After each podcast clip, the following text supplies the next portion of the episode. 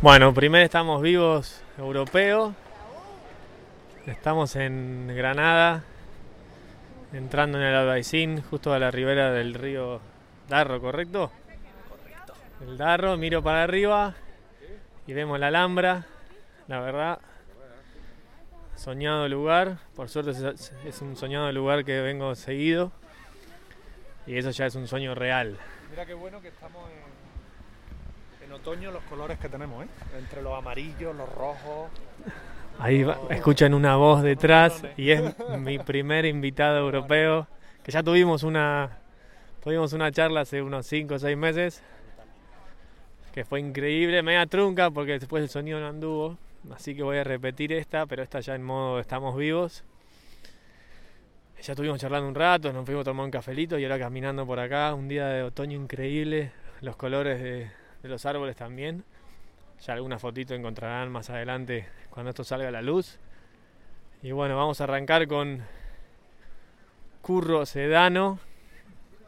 Él después eventualmente, a medida que avance la charla, sabrán de qué se trata esta persona. Pero bueno, voy a empezar ya con la primera pregunta, que no la sabe aún, pues no escuchó ninguno de las anteriores, así que la tengo ahí virgen de estamos vivos.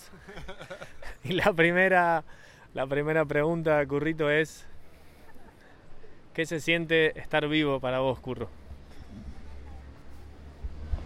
¿Qué se siente al estar vivo?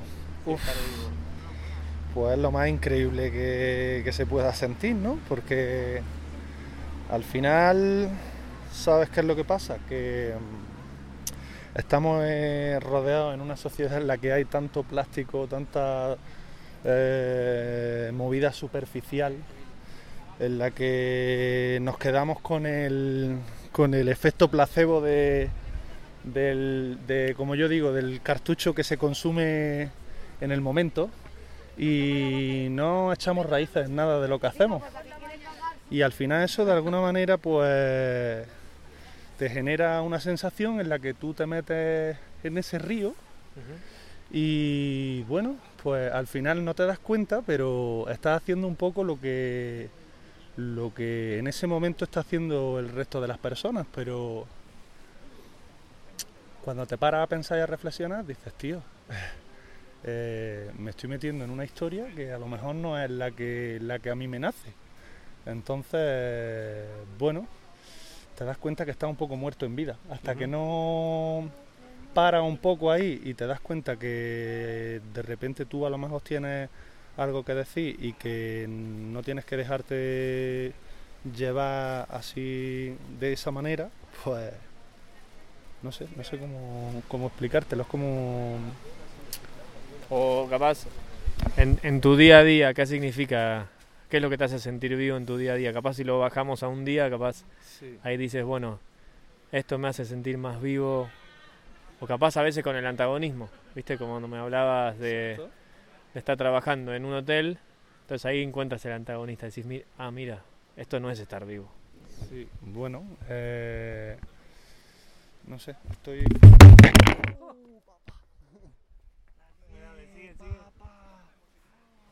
Sigue, sigue, sigue, se le cayó. se cayó, no pasa nada, funcionó, no pasa nada, a ver. No, no pasa nada. ¿Sí? ¿Está vivo? Está vivo. Le pregunto al micrófono a ver si está vivo o no. Pero bueno, como te dije, la primera pregunta es media. No es media, bastante profunda ya desde el vamos. Cada uno la agarra como, como puede y como quiere. Pero bueno, creo que a medida que charlemos también la gente se va a ir dando cuenta de qué se trata el, de qué se va tratando tu camino. Si, y bueno, para arrancar un poco, eh, eso es un poco como el, el puntapié inicial, el, qué es lo que hace sentir vivos a nosotros, más que nada a ti, capaz es diferente para cada persona, porque es diferente cada, para cada persona. Pero bueno, ya bajando un poco más a, a tu persona, eh, cuéntame un poco primero cómo es, cómo es un día para Curro, y después vamos a ir para atrás y para adelante o donde nos lleve, nos lleve esta, esta charla, pero bueno, contarle a la gente qué es, qué es un día en la vida de Curro y por qué el día es así. ¿Por qué hay una parte del día que tatúo? ¿Por qué hay una parte del día que pinto? ¿Por qué hay una parte del día que me enojo? Puede una parte del día que, que no hago nada. Al final es un, es un modo de vida. Al final es algo que no planeas, es algo que te nace y, y bueno, empieza siendo como un espacio de tiempo que cubre a lo largo del día de manera puntual, porque todos tenemos que pagar facturas y al final, pues bueno, tienes tu trabajo, tienes tus cosas y dices, bueno, pues que me sobran eh, cuatro horas al día, cinco horas al día, seis horas al día. Pues hay gente que se va al gimnasio, gente que le gusta eh, la cerveza y se va a beber cerveza, gente que le gusta leer, gente que le gusta... Pues bueno, al final tú el tiempo que te queda lo dedicas a las cosas que te llaman la atención, de alguna manera, y cada vez ese monstruo se va retroalimentando y vas dedicándole más horas a eso, que empieza siendo como una curiosidad y al final se convierte en una forma de vivir, desde, desde, bueno, desde el mundo del patín, al mundo del snowboard, a la pintura, al graffiti, a la lectura, a la poesía, no sé, al final cada una de las inquietudes que te van asaltando, pues las vas abarcando y vas probando cosas y al final, pues bueno, coincide de que cuando van pasando los años dices, hostia, pues he hecho la vista atrás y de repente tengo lo que te comentaba antes, tengo revistas en pesetas de tatuajes, ¿sabes? O revistas en pesetas de, de skate americanas de, hace 20 años, ¿no? Y dices, pues va a ser que esto no ha sido algo casual, ¿no? De que ha sido una moda o ha sido algo que de repente me ha dado por ahí, lo he probado y, y ha sido algo pasajero, sino que al final te das cuenta que has seguido en esa línea, en esa línea, en esa línea, y al final, pues todo, todo genera un círculo en el que te sientas identificado y de ahí eh, es, donde, es donde te mueves y donde te sientes como pez en el agua. ¿Y dónde te sientes como pez en el agua? Yo en mi estudio. Ahí tengo esa sensación narcisista que es como si pudiera jugar a ser Dios y puedo yo crear mi, mi, mi película e irme donde yo quiera y, y cuando quiera vuelvo, cierro la puerta y estoy en este mundo. Pero cuando entro ahí es como que, como que me monto en la nave espacial y puedo, puedo hacer cualquier cosa, porque tengo todas las herramientas para poder transportarme a donde yo quiera y eso es increíble. Eso es lo mejor del mundo. Eso es estar vivo. Para mí eso es esto, estar vivo. Sí, pero tú sabes, de primera de repente así me suelta la pregunta y es como que bueno. Mike Tyson. sí, es como que me quedo un poco frío, claro, es un poco a cuchillo pero sí, es verdad, porque lo relaciono mucho con las personas que están muertas. Sí, pero bueno, yo, esto es espontáneo y así. Entonces yo lo enfoco un poco por, ahí, ¿no? Por cómo la gente está muerta en vida, porque al final tenemos trabajo de 8 o 10 horas, eh, facturas que pagar, familia, esto, lo otro. Y al final estás como en un mecanismo ahí del que no sales nunca, porque eh, parece que no, pero han montado esta historia para que de lo que cobres cierta parte vaya para eh, pagar el alquiler, la casa, la comida, no sé qué, y al final, ¿qué te queda? Te quedan 250 euros, 300 euros con suerte, y si compras tabaco, sales dos fines de semana, sales con tu chica a cenar, que, qué vida, esa es la vida que ellos quieren que tengas. Y mm, de alguna manera estás metido en ese ciclo y dices, tío, pues si al final yo soy el privilegiado que cobro 1.200 euros trabajo todos los días como un negro para tener un, mes... Un Sentirte un privilegiado por eso. También. Sí, exacto, es el concepto, porque al final no te das cuenta, pero dices, bueno, y yo soy el que tengo suerte, que soy el que tengo trabajo, trabajo todos los días para 1.200 euros, que al final mm, me quedan 200 después de pagar todo lo que tengo que pagar, y, y el privilegiado soy yo. Y así hasta que tengas 50 años. Y luego el día que, que, te quieres comprar una casa o que tienes, estás entrampado hasta que, hasta que te mueres, y dices, tío, ¿en serio esto es así? No hay más opciones. Es como que somos un poco corderitos, ¿sabes? De, cómo, cómo está la cosa hecha para que entres por el caminito y ahí pam, pam, pam y te van dando con el con la fusta, ¿no? Para que no te salgas del camino y no tienes que pagar esto, te queda tanto, tanto, tal, y tienes que ir al banco y ingresar para que todo gire y la ruleta. Y dices, tío, este mecanismo está montado así, somos como un poco robóticos, ¿no? De la movida, somos números de la seguridad social, un poco, ¿no? Entonces ahí ahí está muerto, ahí está muerto. Me, hace el pie para... ¿Qué? ¿Seguir caminando? ¿Seguimos caminando? Sí, vamos Dale. Yo estoy bien. Estamos a la ribera del río. A ver si, se escucha un poquito el río hermoso. El silencio, ¿no? El, el, silencio en radio. Pero no es radio, es podcast. Bueno, volviendo un poquito lo que me estás contando, ¿cuál fue el, el como tu primer contacto con, con ese con, con, tu momento, con ese momento que me hablabas, el momento en que yo sé que puedo hacer cualquier cosa, ese momento de poder, porque podemos hablar de hasta de un momento chamánico, decir, bueno, yo sé que en este momento puedo hacer lo que quiera, como quiera y todo va a estar bien.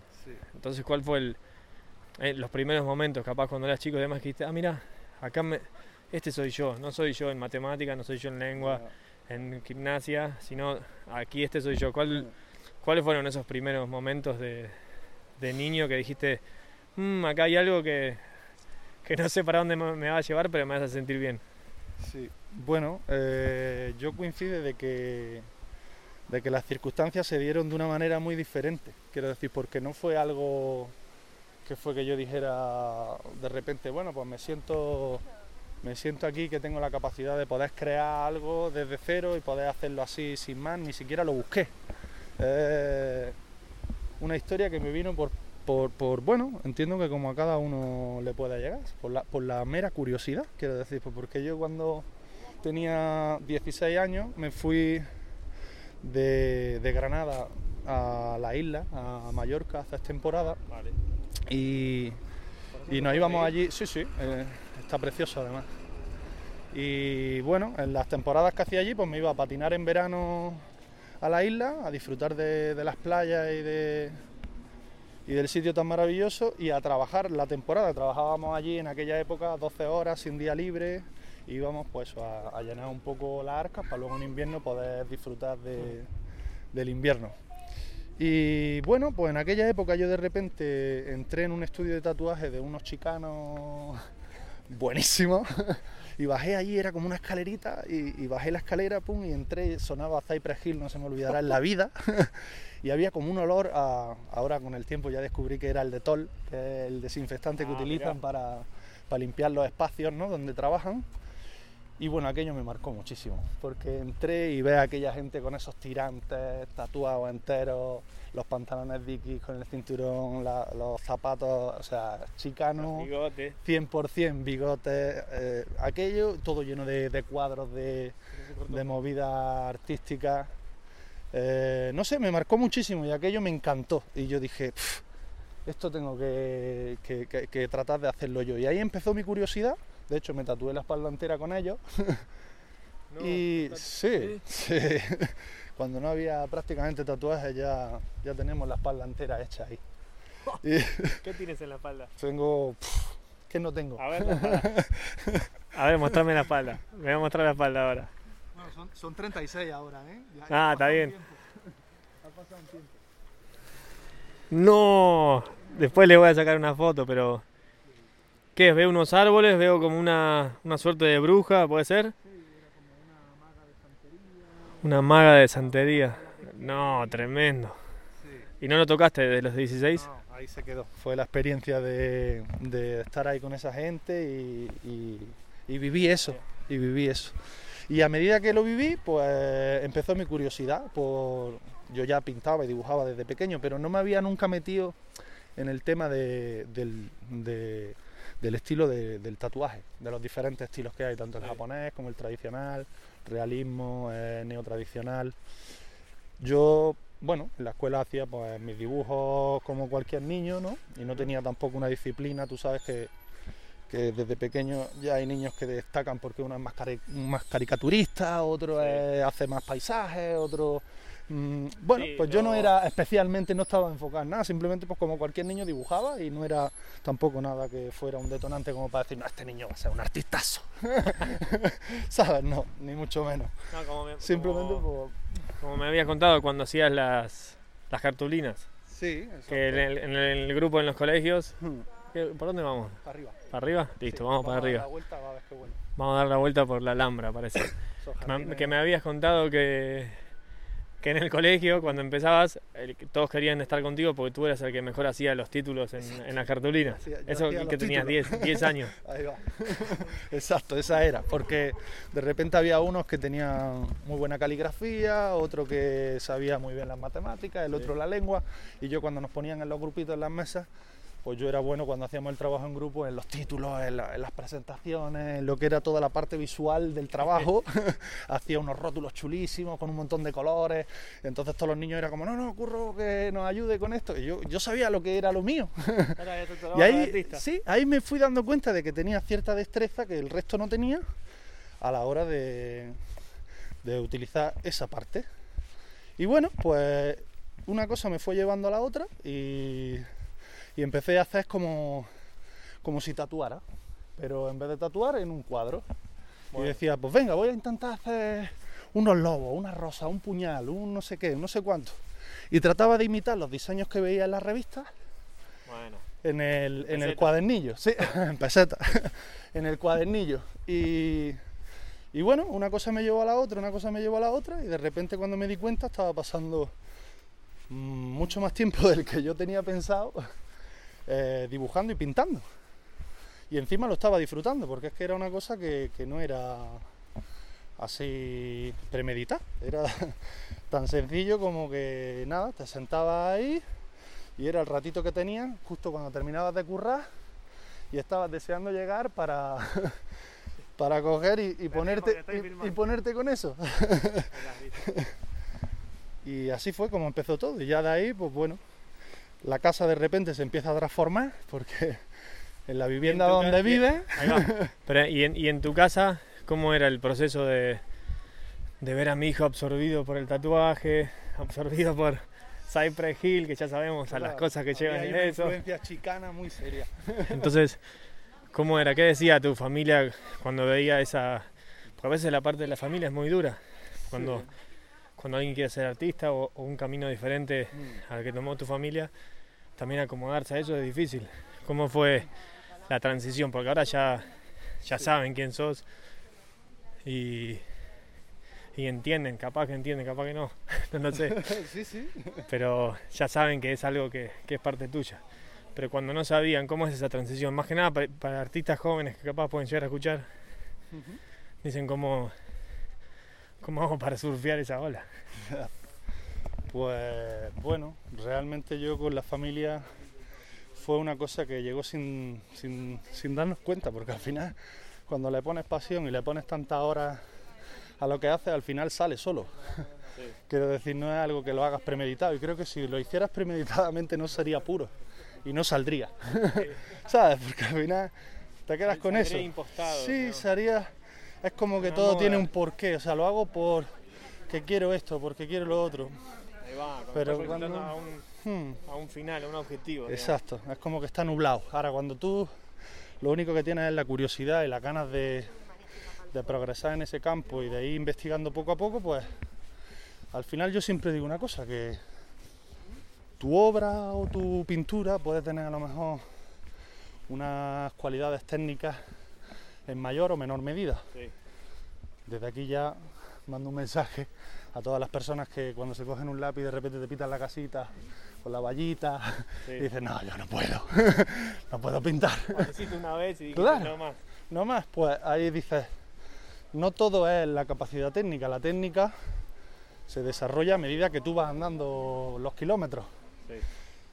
Puedes hacer cosas con mucho mensaje y que a lo mejor no tengan esas cualidades técnicas de un artistazo, ¿no? De que diga, este tío es, es la hostia, tiene una técnica increíble, pero yo trato de alejarme un poco de eso, más que de la técnica, me interesa más el mensaje o lo que tratas de transmitir que de la capacidad técnica.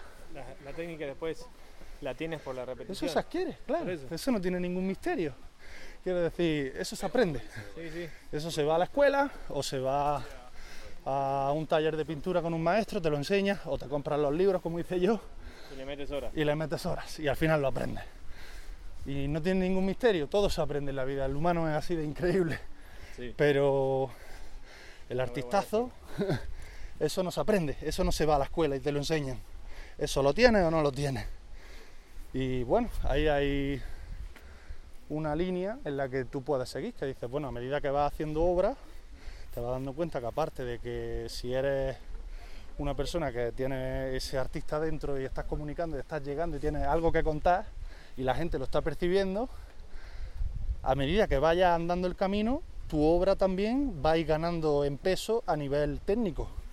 Porque tú puedes empezar, claro, puedes empezar haciendo, como te decía, casitas y cuando lleves dos años pintando, pues las casitas estarán mucho mejor.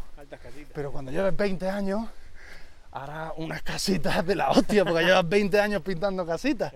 Entonces quiere decir que, mm, te lo digo por el sentido de que vuelvo otra vez a lo de antes. Si tú coges y estás sentado en tu casa y dices, no, yo quiero ser artista o quiero ser pintor y tal, y lo que queremos es el ya. Quiero ya, hoy, mañana, en una semana, pintar de puta madre, mi página de pintura, mi no sé qué, mi no sé... No la he entendido. porque ahí, también son los, son los objetivos de otros, son los objetivos del mundo, que quieren todo, todo, ya en este momento, que sea exitoso en el año que viene y no la gente en 5, ni en 10, ni en 15. La gente se, se, se, fija más en la meta que en el camino. Y lo bonito de la vida es el camino, porque cuando llegas ya has llegado, ya no hay más. Que decir, venga, ¿qué querías ser? Mm, eh, conductor o también de Fórmula 1. O, también te das cuenta que cuando estás concentrado en el camino, llegas siempre. Porque como es el camino, tu meta, estás llegando siempre, no es que estás siempre atrás cada de algo. día te sorprende, cada día te sorprende porque cada día descubres algo nuevo, cada día eh, te das cuenta que hay una parte que tú a lo mejor no dominabas y que has conseguido dominar. Y son como pequeños retos que al final te hacen que, que a nivel personal vayas evolucionando. Y es un modo de vida, porque no te das cuenta y al final es lo que te digo. Igual que en los trabajos pasamos ocho horas diarias, pues cuando de repente le dedicas a esto tanto tiempo no te estás dando cuenta, pero está todo relacionado. Está todo relacionado desde la música, la pintura, eh, la forma de vestir. No te das cuenta, pero te, te, empapa. te empapa y te influye en todo lo que haces. Y está todo en la, misma onda. Ahí que me decís que te empapa y en la misma onda, mencionaste un par de, otras disciplinas del camino, porque son disciplinas del camino, el skate, el snowboard, eh, la pintura, el arte, ahí cuando me dijiste que te eras chico y hacías las cartulinas y todos te pedían que hagas esa parte. El tatuaje también a los 16, ¿cómo te capturó? ¿Cuándo te capturó el skate? ¿En la misma época, en la adolescencia? En el colegio. ¿Y de, qué manera? Contame también esa parte que más que nada también estamos vivos, también parte de ese, de ese lado del programa o este podcast o lo que sea que sea esto. También parte de ese lado de las pasiones y de cómo nos marcan y nos marcan toda una vida.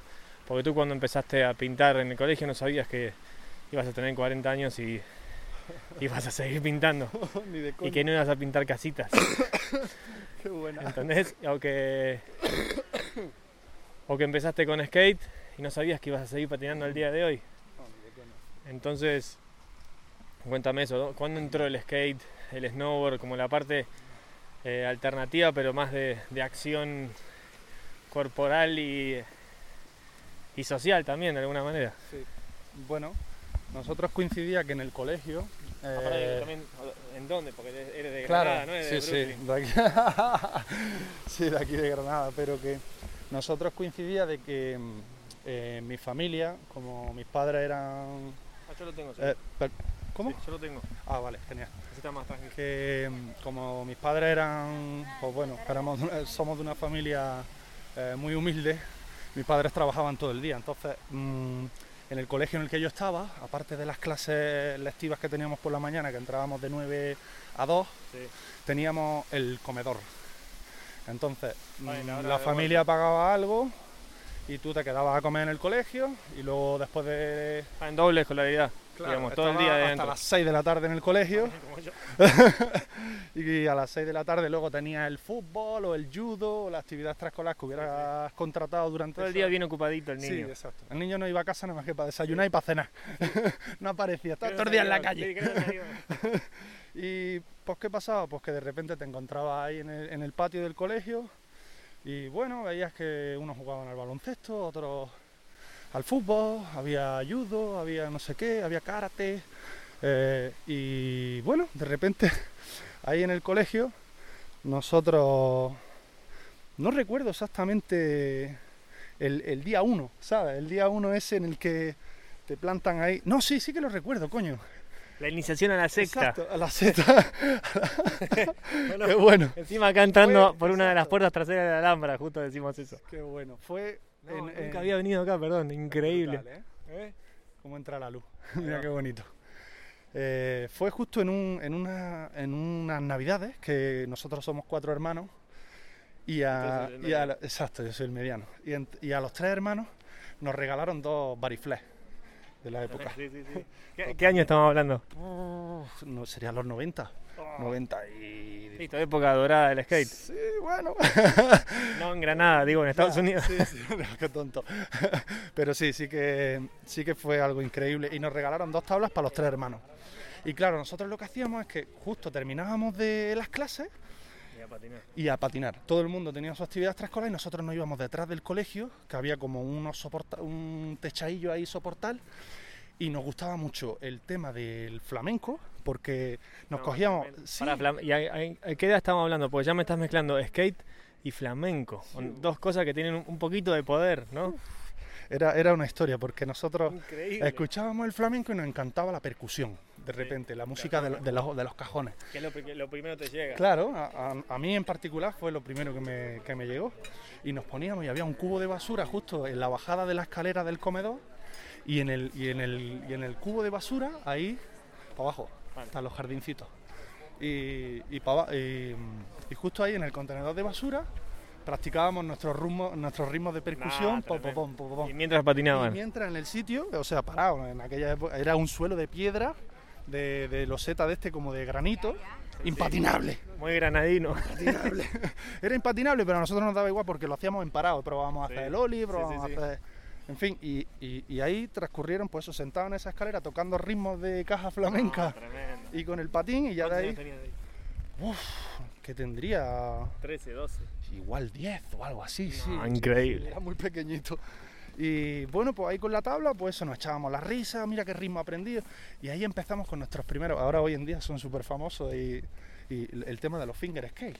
Estos que No, compras chiquititos con los sí, deditos. sí. Nosotros nos los hacíamos con cartón, con lija de la tabla de skate que cortábamos y nos hacíamos con un trocito de cartón que le doblábamos la- el nose y el tail y nos hacíamos unas tablitas chiquititas y con eso eh, hacíamos como una competición entre los cuatro colegas que estábamos en el Ah, colegio, que éramos unos flipados que teníamos una mirada en el otro continente y, No, y aparte eran, eran- deben haber sido los únicos en esa escuela que estaban pensando Nada. en skate y en flamenco. y en. Granada. En decir que no había, no había un movimiento Nada. eh, de esa movida. Flamenco seguramente. ¿Pero sí, había, había skaters antes?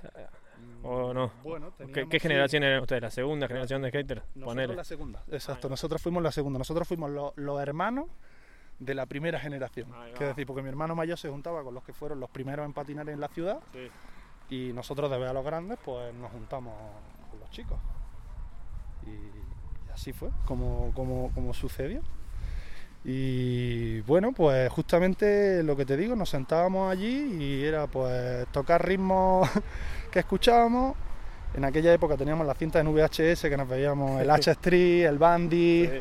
todas las películas míticas de, de Powell y flipábamos con eso. Y lo que hacíamos era pues que, como no había pegatinas en aquella época, porque eso fue otro movimiento increíble, ¿sabes? Yo soy un puto loco de, de- del sticker, ¿sabes? De las pegatinas, me flipan desde chiquitito, siempre iba a todas las tiendas, ¿tenéis pegatinas? ¿Tenéis pegatinas? Siempre me ha encantado esa movida. Y como en aquella época no había pegatinas, lo que hacíamos era que cogíamos y de las revistas de skate que teníamos de, Cortaban y las pegaban. cortábamos los anuncios de las distribuidoras que abajo Ah, venían la- las marcas que, que distribuían, las cortábamos con las tijeritas y nos hacíamos una tablita de skate y le poníamos con fiso No, todas las marquitas. Bueno, eso era un trabajo de japoneses. era guapísimo. Porque Tu, tenía- primero collage, digamos. Sí, exacto, tu primero escolar en un trozo de cartón que era una patineta con la que tú Ah, jugabas tremendo. con los dedos. No tenía ni ruedas ni nada, era solo. Pero claro, al final te levantabas por la mañana, te ponía tu madre los crispy y ya estaba mirando el tazón de crispy como si fuera un bowl americano, ¿entiendes? Tremendo, Y tu madre te miraba y decía, hijo, tienes la mira perdida. Perdido, Y tú pensabas, mamá, no estás en la onda. Estoy aquí de rock to fakey, ¿entiendes? Y vuelvo de fireball. No y estás viendo el filo del tazón como si fuera. O sea, estás en otra movida. Sí, sí, te Estás- vas a los dedos. Exacto. da igual, Da da igual. igual. Tu cabeza está en otra. Estás viendo formas donde las personas ven un tazón, tú estás viendo un bowl. Y ahí empieza todo. Bueno, ahí también la, la visión skater de, de la arquitectura, que también hablamos en algún momento. Sí, exacto. De cómo, de cómo percibes la arquitectura que te rodea desde una mente que está enfocada a un modo de vida. Porque lo que para normalmente, lo que normalmente para el resto de personas son bancos, escaleras, una baranda, una placeta, una farola, tú lo percibes de otra manera. Es como te dicen, has estado en, en Ávila, ¿no? Yo qué, sé yo, en Tomelloso. Que hay una, una discoteca, que no sé qué, que no sé cuánto, o que hay una galería de tal. ¿Cuál? ¿La que tiene la placita con los bancos en caída? ¿La que tiene la escalerita con el plano inclinado, el 3-2? la que tiene el, la que tiene el bordillo, exacto. La que tiene el canto metálico. O sea, te conoces los sitios por los spots. Porque tú no vas mirando el mobiliario como una persona normal, sino la vas mirando desde, desde una mirada de, cómo utiliza ese mobiliario para tu beneficio propio. Encima ahí empiezas a entender, eh, no sabes lo que es una tribu, pero ya eres parte de una tribu. Sin darte cuenta. Sin darte cuenta. ¿Sí? Eso, es, lo bueno, ¿viste? El skate, la pintura también, o el graffiti. todo relacionado. Tú también hacías graffiti en Granada, entonces en ese sentido también eras parte de una tribu que no sabías que era parte. Exacto, no es algo, es lo que te decía, no es algo que tú decidas que le pongas una etiqueta yo soy directamente te va, va tocando aquí y allí. Exacto, y, de repente te, das cuenta que estás metido hasta, hasta el cuello y, es algo que va todo de la mano, porque es que al final tiene tantas ramificaciones que dices, bueno, sí es que me gusta patinar, pero es que al final te gusta el patín, del patín en invierno te pasa al snowboard, la música está de alguna manera también muy influenciada, puede ser tanto por el mundo del hip hop como el rap, en este caso yo que soy de Andalucía, pues coincide que soy un apasionado de, mi tierra y del flamenco. Y de ahí lo puedes llevar a, un montón más de cosas, a lo que te digo, desde el graffiti, la danza. O sea, es todo, al final es arte, ¿sabes? Porque es que dices, bueno, el arte yo creo que es una forma de vivir, eso lo tienes o no lo tienes. Porque mm. te levantas por la mañana, te vas a patinar, vuelves, estás en el estudio pintando, de ahí te vas a bailar un rato, del baile te vas... A un ensayo. Sí, es que o toca la guitarra, ¿sabes? No sé. Lo que hablábamos antes de... No lo prepara. De, cuando decías, no, me fui de viaje a desconectar. Sí. Y lo dimos vuelta y decía, no, me fui de viaje a conectar. Entonces es como cuando estás en ese, en ese estado mental o en ese, como dijiste vos, empapado y totalmente eh, asaltado por eso. la hostia eh, ya te das cuenta que es que estás conectado todo el día y después desconectas con lo que te presenta el mundo. Porque ahí, por ejemplo, ahí la adolescencia es medio así, porque tienes tiempo para todo. Y dices, ah, me voy a patinar, ocho horas patinando. Duermes ocho horas más, 12, te despiertas, vas a... Pero después también viene la, la vida y te dice, eh, curro, tienes 20, hay que salir a trabajar. Entonces ahí, la siguiente pregunta, como para darle un poquito de, de tronco, porque ahora estamos en pleno ebullición de, esa parte. Es decir, bueno, ¿cómo, ¿cómo no dejo que esa, esa ebullición se, se quede sin gas? ¿Y cómo mantengo el gas en ese espíritu y que no me gane el mundo? Y que no me gane la rutina y que no me gane tener que pagar el piso y que no me gane las cuentas. ¿Cómo fue tu, tu proceso de que no me gane? O o capaz te lo doy vuelta es ¿en qué momento te diste cuenta de que de que era eso? Decir, esta es mi esencia y esa es lo que tengo que, que dedicarle igual de las horas que estoy o moviendo cajas o, en lo que sea del trabajo. ¿En qué momento dijiste esto? ¿Es esto o, nada? Porque ahora yo te conozco hace, ahora ya hace más, pero año y medio, dos. Y y como que ahora tienes una actitud bastante punk, punk positivo, digamos, en el sentido de, es esto, es esto o nada. Pero llega un momento que decimos, eh, el momento ese bisagra, porque a veces la mayoría de los momentos son bisagra, con la gente que cuanto más hablo, son momentos todos bisagra, es decir, es esto o ya está. ¿Qué fue? También te estoy dando tiempo para que pienses. Sí, no, no, ¿Qué, ¿Cuál fue el momento tuyo de decir, bueno, tengo presente el tatuaje, tengo presente el arte, tengo presente la pintura, te das cuenta que sos bueno, pero más, más ser bueno, perdón, estoy poniendo como si fuese un producto, al contrario, me hace sentir bien. me hace sentir bien y me sale bien. Exacto. Y veo alguna alguna que otra respuesta positiva desde el afuera. De, la gente que lo percibe. Entonces decís, ah, bueno, que uno percibe esas cositas de cada uno. Entonces, a medida que pasan los años, ¿cómo, ¿cuándo fue que te dijiste esa hora o ya me muero me muero en vida y nos vemos a los 70. ¿No? Pues fue relativa, relativamente hace poco, porque en verdad... Eh, ¿Cuántos años tienes ahora? Ahora tengo 36. Y eso me ocurrió pues con 34.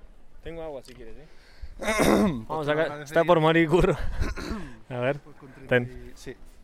Con 34 o así me ocurrió. Justo en el Ecuador un poco de, de, la vida. De repente, pues eso, me di cuenta de que, de que llevaba 25 años pintando, patinando y haciendo las cosas que me gustaban.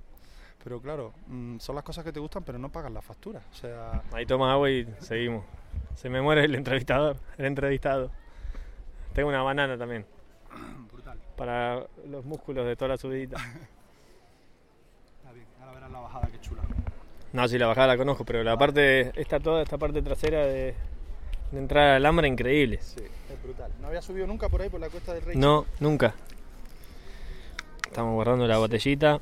Ahora es la, ahora es la época buena, es lo que te decía. Ahora con el otoño se ponen los rojos, los naranjas, los amarillos. Es un espectáculo. Ahí, son todos ahí seguimos, gente. no, está, ahora en otoño está increíble. Ahora estamos en, en el, como un, paréntesis. Estamos en el corazón de la Alhambra. A la derecha está el Palacio Carlos V. Capaz dar una vueltita para arriba que se escucha lindo. Lindo a la izquierda también. Sí, bonito, sí.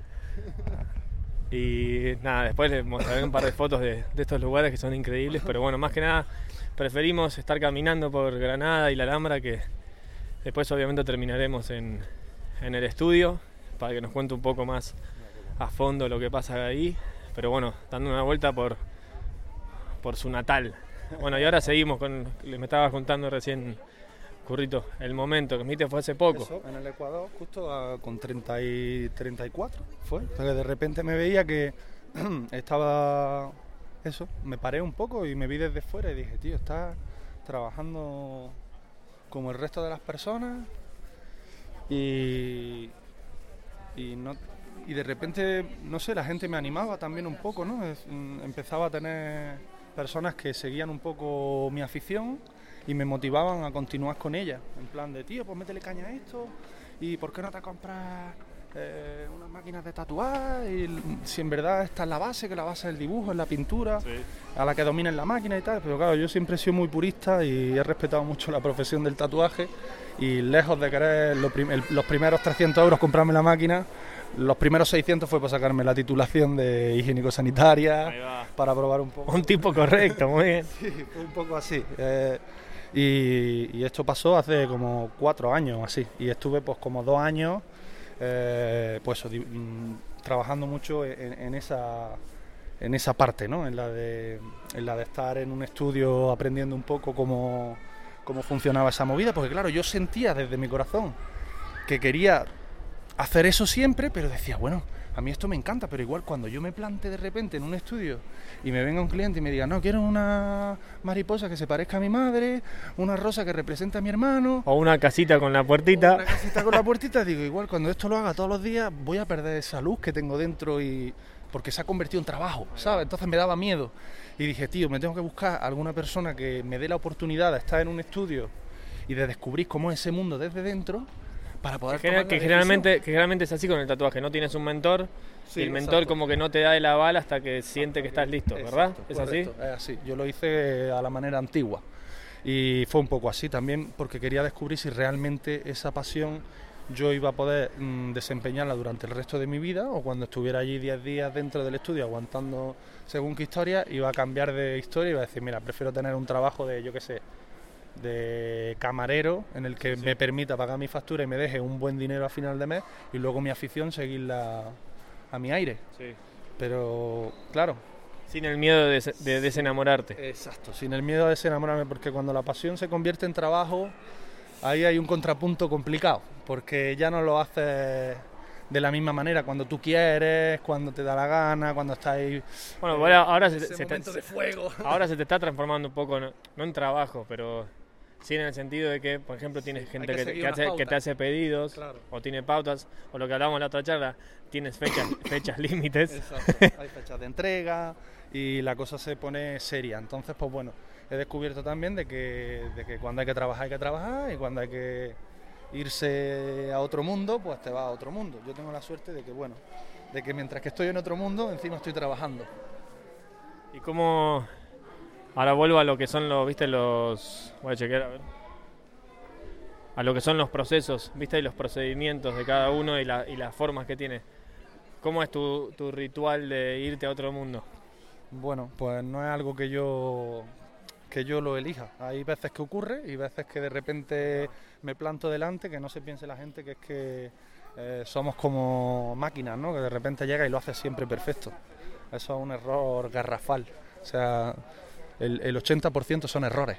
Quiero decir, pero sintiéndote cómodo con el error es como llega al acierto. Claro, cuando, cuando te sientes cómodo con el error es cuando empiezas realmente a avanzar, porque ya no te da miedo el equivocarte, sino que de repente es como que tira y tira y tira y tira y tira y dices, hostia, está mal, está mal, está mal, está mal. Pero de tanto, de tanto hacerlo, te das cuenta que de repente ahí un día, ¡pam!, sale y dices... Como que, te, como que te vas atravesando con los errores. vas atravesando y atravesando capas, capa tras capa tras capa hasta, y sabes que, eventualmente lo vas a encontrar. Claro, y además lo haces sin... No buscando el, el, que salga bien o mal, sino que de repente pues no es algo que tú llegues y es como hacer... Eh, que llegue, de pan, ¿sabes que, que llegue el momento lanza, digamos, ¿te acuerdas del de la flecha? Que listo, acá está, lo encontré, ¿no? Hay momentos en los que estás conectado y te puedes pegar a lo mejor como me ha pasado a mí, 48 horas y te tienen que traer la comida y días que te pones y das tres, tres brochazos y, te estás dando cuenta que no estás. Y dices, pues ya está, no está, no pasa nada, quiero decir, o sea, no pasa nada. ¿Y cómo haces cuando, con las fechas límites en los trabajos? Tienes que, a veces tienen que empezar con nuevos, nuevos procesos, dijimos, listo, ahora no me puedo ir, me tengo que quedar acá y mirar la pintura o el trabajo cinco horas hasta que venga algo, ¿no? Es como eh, empezás a, aprender de vuelta de ti mismo, ¿no? Eso ocurre eh, al final estando en el sitio, quiero decir, como no ocurre eh, diciendo, bueno, me voy ahí una semana por ahí y ya me llegará. Quiero decir, te ocurre estando de 9 de la mañana a, a 4 de la tarde sentado y investigando, un trabajo de estudio, de probar cosas. Bueno, venga, a ver, ¿y esto qué? ¿Y cómo lo puedo plantear y tal? Y, al final, pues, el proceso es que planteas como 15 o 20 ideas, de las 15 y 20 se quedan en 10, de las 10 pasas a 5 y de las 5 te quedas con 3. Aparte, yo recuerdo nuestra, nuestra última charla, también eres alguien que, que estudia sus trabajos bastante y el trabajo de investigación que me dices recién es súper arduo y, como que te, te, concentras al máximo en eso, que no es, no es solo la ejecución. Como algunos que, listo, dame la pintura y lo que sale, sale, sino que hay un trabajo muy fuerte atrás. ¿Cómo, cómo es ese, ese, tu trabajo atrás? Porque también me sorprendió la otra vez que cuando me lo contaste de esa manera, dije, bueno, acá hay un proceso que es medio fijo. Que tú te dices, no, que viene, viene, no, pero ya lo tienes, solo que esperas, el, esperas que la musa venga y te diga, Acá está Corrito, ¿no?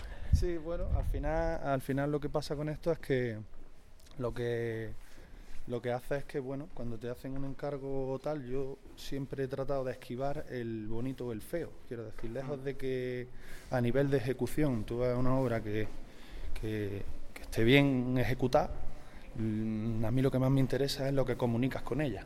Entonces ahí es donde está el trabajo de campo, quiero decir. Porque cuando quieres comunicar algo, eh, lo que busca es con qué serie de elementos, cómo los combina, lenguaje del color, figurativo. Y entrando por, ese, por esa puerta, eh, al final das con un lenguaje que al final es tu propio lenguaje, pero no es algo que tú digas, venga, esto es lo mío.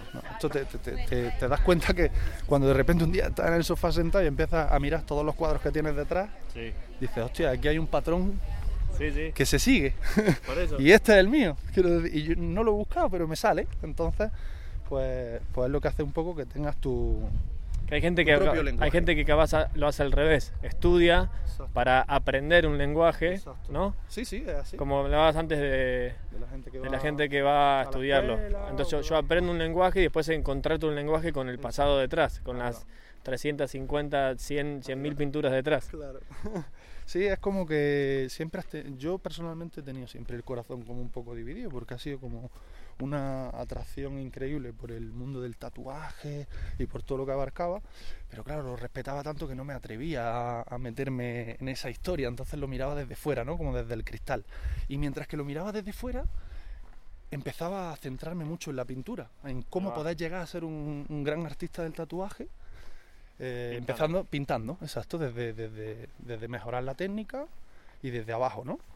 Y circunstancias de la vida, pues llega a los 36 y te das cuenta que pintas mucho y que de repente tatúas también, ¿no? Pero, pero resulta que pasas más tiempo pintando y tatuando que haciendo otra cosa y al final te das cuenta y dices, tío, pero es que yo no buscaba mm, ponerle una, una pegatina, una etiqueta a, Sí, sí. a yo soy tatuador, o yo soy Ajá, sí, sí. pintor, o yo soy No, te- no, o- se fue escribiendo sola esa Exacto, etiqueta. Ahí va. Entonces te das cuenta que de repente mm, no tiene, no tiene un eslogan o un título, es simplemente pues que mm, es lo que haces y haces lo que te gusta. Y muchas veces eh, coincido con personas cuando hablo que me dicen, ya, pero es que tendrías de, de centrarte, o, o le metes a la pintura o le metes al tatuaje, porque el que mucho abarca, poco aprieta. Eso es mentira, eso es mentira. Y, no sé, yo al final mm, lo que trato es de sentirme bien. Y si cuando termino de tatuar me siento bien, seguiré tatuando. Si cuando termino de patinar me siento bien, seguiré patinando. Si cuando uf, termino de leer un libro me siento bien, seguiré leyendo, ¿sabes? y eso es algo que, que no se trata de que es que ya O por sea, la simpleza misma. No escucho a nadie, me escucho a mí. Exacto, no necesito ponerle un, un- un- un título, ¿sabes? El título, ya te lo dije la otra vez que nos vimos, Enrique Morente, en paz descanse, dijo, eh, el que dice yo soy es porque no tiene quien le diga tú eres.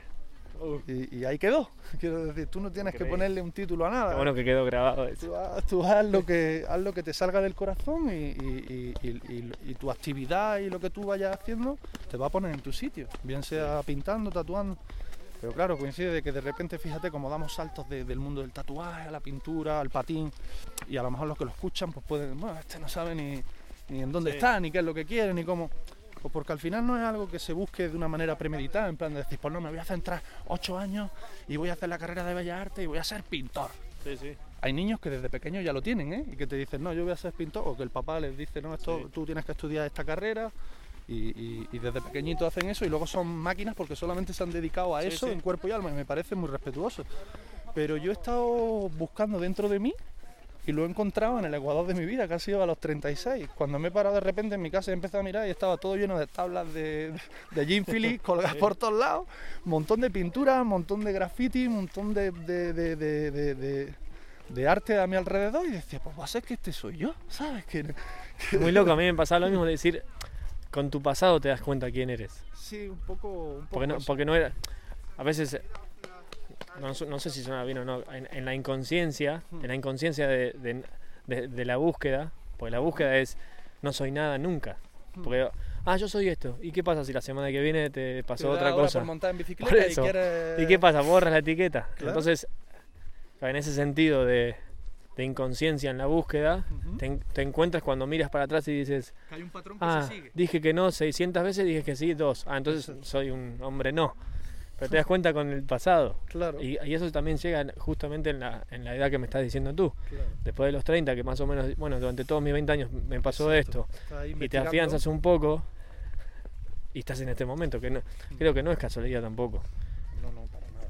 Y todo llega cuando tiene que llegar. Exacto. Es algo que de repente, pues eso, pasas tu niñez como probando cosas, yendo de un lado a otro, investigando, es lo que te digo. Yo tengo un montón de, de amigos y de conocidos que de repente le gusta la escalada, de repente le gusta la pesca, de repente le gustan las motos, de repente... Y dices, bueno, esta, esta persona no tiene muy clara su personalidad. No sé, no, no tratemos de juzgar a nadie, ¿sabes? Al final es lo que te digo, hay un bagaje y llega un momento en el que tú te das cuenta de que los patrones se repiten, Sí. sin darte cuenta. Y dices, pues mira, yo no lo he buscado, pero resulta que llevo haciendo snowboard 25 años. y que llevo patinando 25 años, que llevo Y nadie haciendo... me lo dijo. Claro, y nadie me, nadie me dijo, sino que directamente era algo con lo que yo me sentía bien y he ido haciéndolo, y he ido haciéndolo, y he ido haciéndolo, y he ido haciéndole, y no, y no tiene, no tiene una edad, ni una etiqueta, ni una fecha, ni un... Pues después te pones a pensar en cosas que sí dejaste de hacer y dices, ¿por qué se mantuvieron estas cosas? ¿no? Exacto. ¿Por qué se mantuvo el snowboard 25 Sí, años? El exacto. skate otros 20, la pintura otros 20. Mm. Y hay tantas cosas que también pasaron y se fueron, como también el, eh, amores, relaciones y demás, y eso se fue mantu- mantuviendo y, y respetas eso, respetas un poquito eso. Esa es la ley de vida, esa es la ley de vida justo. Y ahí es donde te sientes vivo, cuando tú terminas de hacer cualquiera de esas actividades y llegas a casa que no entras por la puerta. Esa, eh, para mí ese es el momento. ese es el momento, el momento en el que de repente terminas de pintar y te ha salido ahí el, el, el ojo, ¿no? O una luz que tú estabas buscando o de repente está sonando la música de fondo pa, y la mano ya está relajada. Y ahí es cuando tú no lo preparas, haces pa, pa, das las tres. El famoso flow. Y, exacto, y te viene y haces pa, o, o pegas el coletazo ahí en, el pico de la montaña y haces el powder y levantas la ola. ves, la venteadita allá y ya sabes qué truco vas a hacer y lo vas a planchar seguro. Ya lo estás visualizando, porque el que visualiza materializa. Exacto, ya estás, estás metido. ¿Y qué pasa? Que cuando terminas esa, esa sesión y llegas abajo, ¿cómo te sientes? es como... No entras por la puerta. Claro, ahí, ahí las endorfinas se te acumulan, ¿sabes? es como, Dios, la que he liado.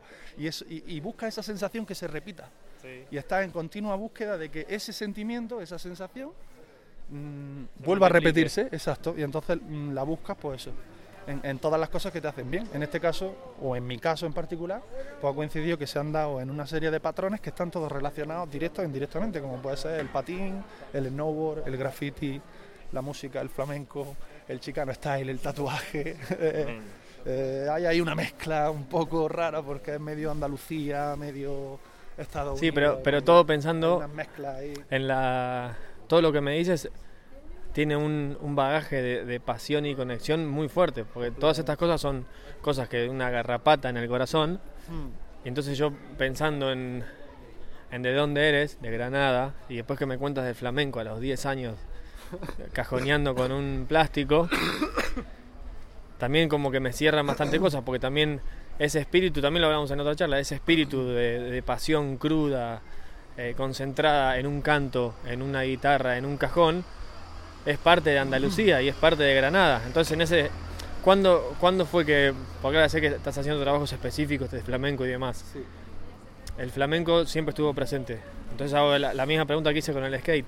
¿Cuándo te diste cuenta que el flamenco ya era una parte tuya intrínseca? Que no se, no, se podía separar el flamenco de curro.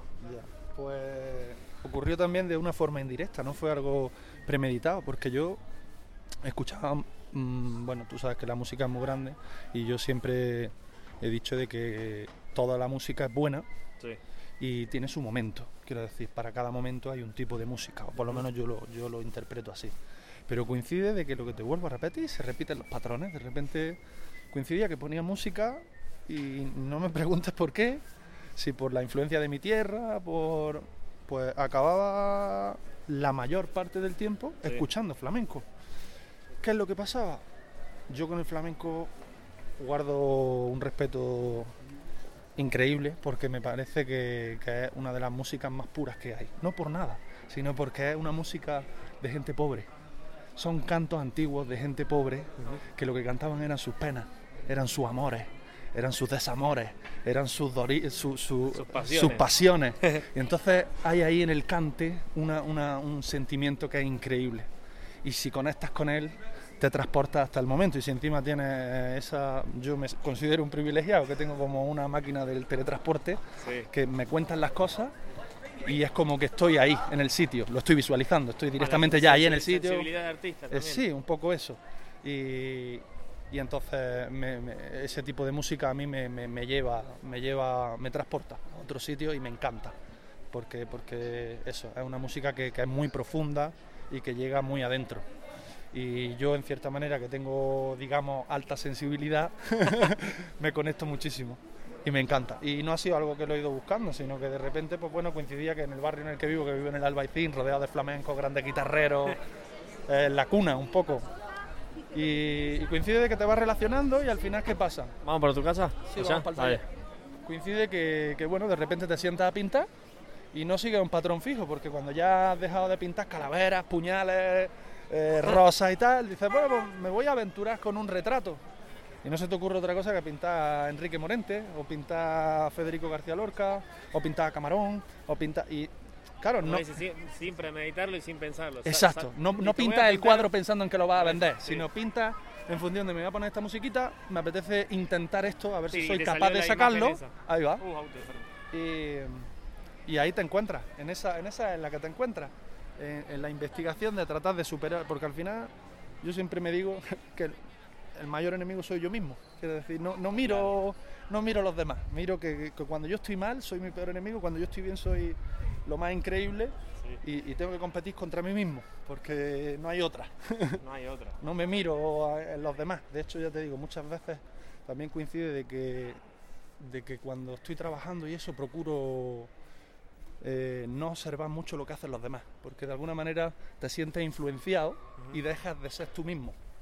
Está bien, está bien dedicarle cierto tiempo para, para eso, para mm, beber de esas influencias, ¿no? Yo bebo del flamenco, bebo del graffiti, bebo de la música. Sí, que, también empezaba, lo, bebías de manera eh, indirecta. Indirecta, porque estaba alrededor tuyo. Claro, pero es lo que te digo, si tú de repente te coges y empiezas a visualizar una página de, de montón de artistas, ¿qué pasa? Pues que te empiezas a quedar con cosas y de repente tu, tu historia ya está un poco vinculada a lo que has visto. Pero cuando no tienes tanta influencia exterior es como que es más, más personal. No hay, arquetipos. Exacto, es más personal, es más lo que, lo que a ti te nace. Obviamente eh, no puedes evitar que de lo que has visto esté influenciado, pero... ya lo viste, ya alguien lo hizo. Exacto, pero, pero es bueno no fijarte mucho tampoco en, lo que hacen los demás, porque es lo que va a hacer que te permita que estés teniendo tu propio lenguaje. un poco eso. Estamos llegando arriba de Plaza Nueva. sonidos, sonidos. ¿Vamos por la escalera? Sí. Bueno, estamos subiendo al, al estudio de Currillo. Ya, ya lo vi hace unos meses, pero recién mudado te vi. Así que vamos a ver, a ver cómo avanzó. y pasaron muchas cosas también en seis meses. Así que estamos. Esto es como, como, la selva, aquí es donde, donde entran los leones. Y donde nos ponemos la. ¿Cómo hago para describir esto? ¿Ves? Eventualmente el podcast se hará visual, pero hoy son palabras. Bueno, entro y a mi izquierda hay un 1, 2, 3, 5 metros por 2. ¿Tendrá? Este tiene 6. 6, 6 por 2. Tiene 6. Voy a ver agüita con tu permiso. Dale. Veo a Morentes, veo un caballo, veo un tren increíble. Ya le voy a sacar un par de fotitos. Cientos de latas de aerosol. La Frida Kahlo esta, cuando la termine, es tremendo. Hay una Frida Kahlo mm, mezcla graffiti unas mezclas increíbles esta Frida. ¿Cuándo vas a terminar esta Frida? ¿Está increíble? ¿Es para alguien? ¿Cuál? Esta. Bueno, no es para nadie. en principio todo lo que pinto es para mí, no se, no se vende nada. Lo que pasa que, bueno, claro, es lo que te digo, a medida que he ido haciendo cosas, pues ya he ido generando gente que, que sigue mi trabajo y que les gusta y de alguna manera pues quieren hacerse con, con algo. Y como yo... de esa sensación. Sí, de, tenerlo en casa y, querer disfrutar de ese arte cada día, pero claro, yo originales no, no suelo vender, a no ser que sean casos muy específicos y muy puntuales. Lo que estoy haciendo ahora es trabajando, me he juntado con Pablo Roldán, con un chico que hace fotografía muy guay, y lo que hacemos es que hacemos una fotografía de la obra y bueno, hemos algunas de los cuadros hemos, hemos hecho una reproducción, una edición limitada de 25 copias o algo así y, bueno, vamos a hacer algunas reproducciones para que la gente pueda tener acceso a, a esa pintura, pero es que eh, en ningún momento pinté nada de lo que pinté con la idea de venderla o de ganar dinero. Y las circunstancias me han traído hasta un punto en el que, bueno, ahora coincide de que todo el mundo me dice, sí, pero claro, pero es que tú tienes que pagar la factura, es que tengo peleas con los galeristas porque me dicen, pero curra, es que estás loco, es que esto no puede ser, coño, esto es un círculo, tú pintas, nosotros vendemos, se vende, ganas dinero, vuelves a pagar tus facturas, vuelves a pintar y ya el círculo que da la vuelta. Y yo digo, yo, es que yo no, el 360, yo soy más de, de 180, ¿no? A mí el 360 no, no, a mí la vuelta esta no me... Y trato de saltarme un poco las pautas, porque me dicen, bueno, pues si eres pintor y estás pintando y tienes un montón de obras y no quieres vender nada, pues bueno, ¿y qué pollas vas a hacer? ¿Cómo pagas? ¿Cómo? Digo, no lo habéis entendido, digo, que esto es mi forma de vivir, que yo si me tengo que ir a trabajar de de maletero en un hotel durante, yo qué sé, seis meses al año y con ese dinero que gano luego me permito poder hacer lo que es mi pasión, que es esto. Y algún día, de hecho ya está ocurriendo, que ha coincidido que esa pasión ha empezado a tener tanto peso que me permite mm, desarrollando mi pasión, pagar las facturas, sin tener que ir... Por lo que hablábamos antes, la parte pura. Cuanto más puro haces algo, más llegada tiene. Al final llega. Al final llega. Exacto. Al final hay recompensa, decía Cerati. Y dices, tío, ¿qué, ¿qué, ha pasado? Y ahí es lo que, te, lo que te comentaba anteriormente, de que dices, tío, cuando me preguntaba, ¿en qué momento ocurre esto de que, de que, de que decides eh, que la pintura ya es, tu trabajo, o es tu pasión, o es tu modo de vida? Pues bueno, ha coincidido de que, de que de repente, pues eso, como sin darte cuenta, llegas a casa y de repente ves que en tu casa está todo repleto de cuadros y dices, tío, mm, se me está yendo de las manos. voy a tener que alquilarme un, algo porque es que no, no puedo, o sea, voy saltando cuadros, claro, voy saltando pintura.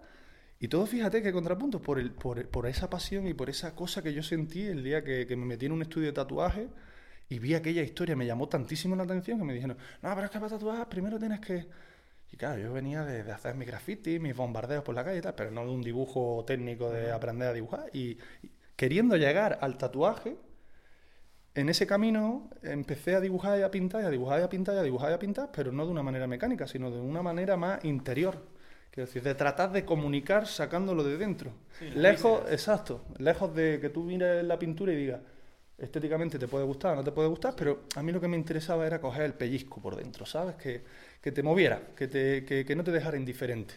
Porque sabes que, que sabes que hay algo más detrás del trazo. Porque sí, porque si tú de repente ves un cuadro de una mujer eh, hiperrealista, que es una foto, y la mujer está ahí de media cara y tal, pues bueno, puedes encontrar la belleza en la pintura. Pero a mí esa parte no me interesa. A mí, lejos de la ejecución técnica, que puede ser mejor o peor, y a medida que vayan pasando los años, obviamente cada vez será mejor, lo que más me interesa es la comunicación, el cómo mm, interactuamos o las personas que se plantan delante de la obra interactúan con ella. A unos les dirá unas cosas, a otros otras, y sobre todo ese lenguaje visual de los elementos en función de cómo los colocas, del lenguaje del color, cómo de repente estás creando un diálogo interno con la persona que se planta delante. Eso es lo que más me interesa, lejos del bonito o el feo. ¿Y, y, cuando esa persona es un cliente? Cómo tratas a, la persona cliente dentro de ese proceso. Es decir, mira, Curro, esta es mi visión. Tengo mucha suerte, tengo mucha suerte. Con eso tengo mucha suerte porque me siento privilegiado, te lo digo de verdad, porque es que yo pongo mis propias normas y me dejan hacer lo que quiera. O sea, tengo la grandísima suerte de que no me ponen pautas de ningún tipo. Directamente me dicen, por ejemplo, coincide con este, con este trabajo, ¿no? Me dicen, Curro, mm, vamos a abrir un negocio grande en Madrid de dos plantas, es un sitio de, poesía, de, vamos a hacer actuaciones flamencas, con ciclos de música, de jazz, y va a ser un restaurante tipo gourmet, enfocado a un público un poco más elitista, ¿no? Más gente de Madrid así económicamente bien, ¿no? Y tal. A ver tú qué podrías, para, para el, el restaurante, que nos gustaría que nos hiciera un cuadro que fuera Madrid-Granada un poco Madrid-Granada. Ellos ya sabían también, ¿no? Un, poco mirando mi trabajo hacia atrás, saben por dónde yo puedo ir más o menos, ¿no? Y bueno, pues yo ahí, lo que volvíamos hablando antes, me siento y me abro mi botellica de vino, mi Riberica del Duero, mi quesico cortaico, me pongo a mi Enrique Morente por los Bajini, me siento y sin, y sin ningún tipo de, de, de querer que salga nada, digo, venga, vamos a buscar, vamos a buscar, vamos a buscar. Y bueno, pues en esta obra coincide que nos plantamos aquí y he hecho un trabajo de investigación de tratar, porque llevaba ya un tiempo tratando de comunicar, pero ahora estoy en, una, en un momento en el que me he dado cuenta que la misión de los pintores antiguos era un poco como la fotografía ahora. Que antiguamente no había fotografía. Entonces, si tú eras duque o conde de. o era super cara. O era. Sí, un poco. Pero no, te estoy hablando de 1600.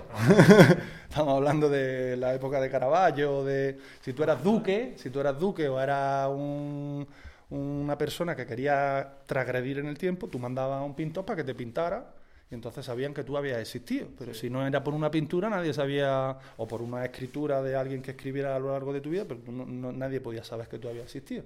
Entonces, volviendo un poco al tema, era que realmente era una pintura documentativa, digamos, que los pintores lo que, ah. lo que, lo que contaban eran pues, las guerras, los duques que habían vivido, las cosas que pasaban en aquella época. Y yo de alguna manera quiero pues eso, tratar de, en este trabajo en particular... Un, no olvidar. Un no olvidar, exacto, de tratar de documentar un momento que ha bastante, bastante flamenco, El, ¿no? el no olvidar, sí, ¿no? Muy bueno, te fino ahí. Y tratar de documentar un momento de la historia de Madrid y de Granada desde mi prisma, desde la cara de mi prisma, de cómo yo la interpreto, porque tú sabes que cada uno, eh, momentos históricos mm, representados, ¿cuántas veces no, no las hemos visto? Es decirte, pues desde pintura hasta películas hasta y cosas que han pasado y dependiendo de la persona que dé el enfoque le da su propia sí las otras historias no la que nos enseñan en el colegio ni nada. Exacto. La que nos cuentan los artistas. Ahí, ahí vamos. que cada uno tiene su forma de ver las cosas. Entonces pues yo aquí trato de documentar ese 13 de julio de 1936 en el que Lorca eh, sale de la casa de, estudiantes de Madrid eh, justo cuando estalla la guerra civil y él huye a Granada porque lo querían matar entonces, he tratado de documentar esa estación de Atocha en el 1936 con eso como toda la turbulencia que se ve, ¿no? Sí, ah, bueno, ese caballo, hay ahí una parte onírica, sí, es como que eh, lo que hice, pues bueno, lo que te digo, antes de, empezar a pintar, primero me documento, me meto en, en las páginas de Renfe y empiezo a mirar los trenes que había en el 1936 cuáles son los trenes que cubrían la línea, exacto, cuál, cuál, era, cuál era el tren que, cubría la, línea desde Madrid a Granada. Y claro, no había, había una que era de Madrid, tratando de buscar el tren en el que se pudo montar Lorca en ese momento.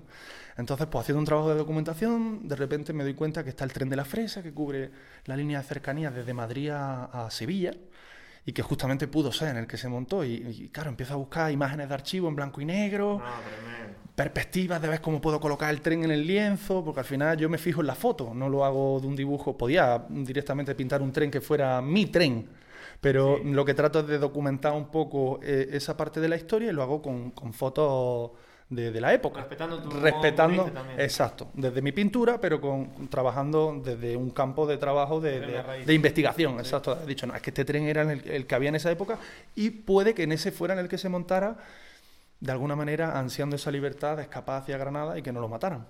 Y lo mismo con la estación de Atocha, buscando una imagen de, la, de cómo era en esa época la estación de Atocha y pues tratando un poco de documentar eso. Y luego aquí, pues si te fijas, hay como un lenguaje visual de, escritura que va como del andén al tren, como si se montara en el tren, y es un poco pues la poesía, pero desde una parte más contemporánea.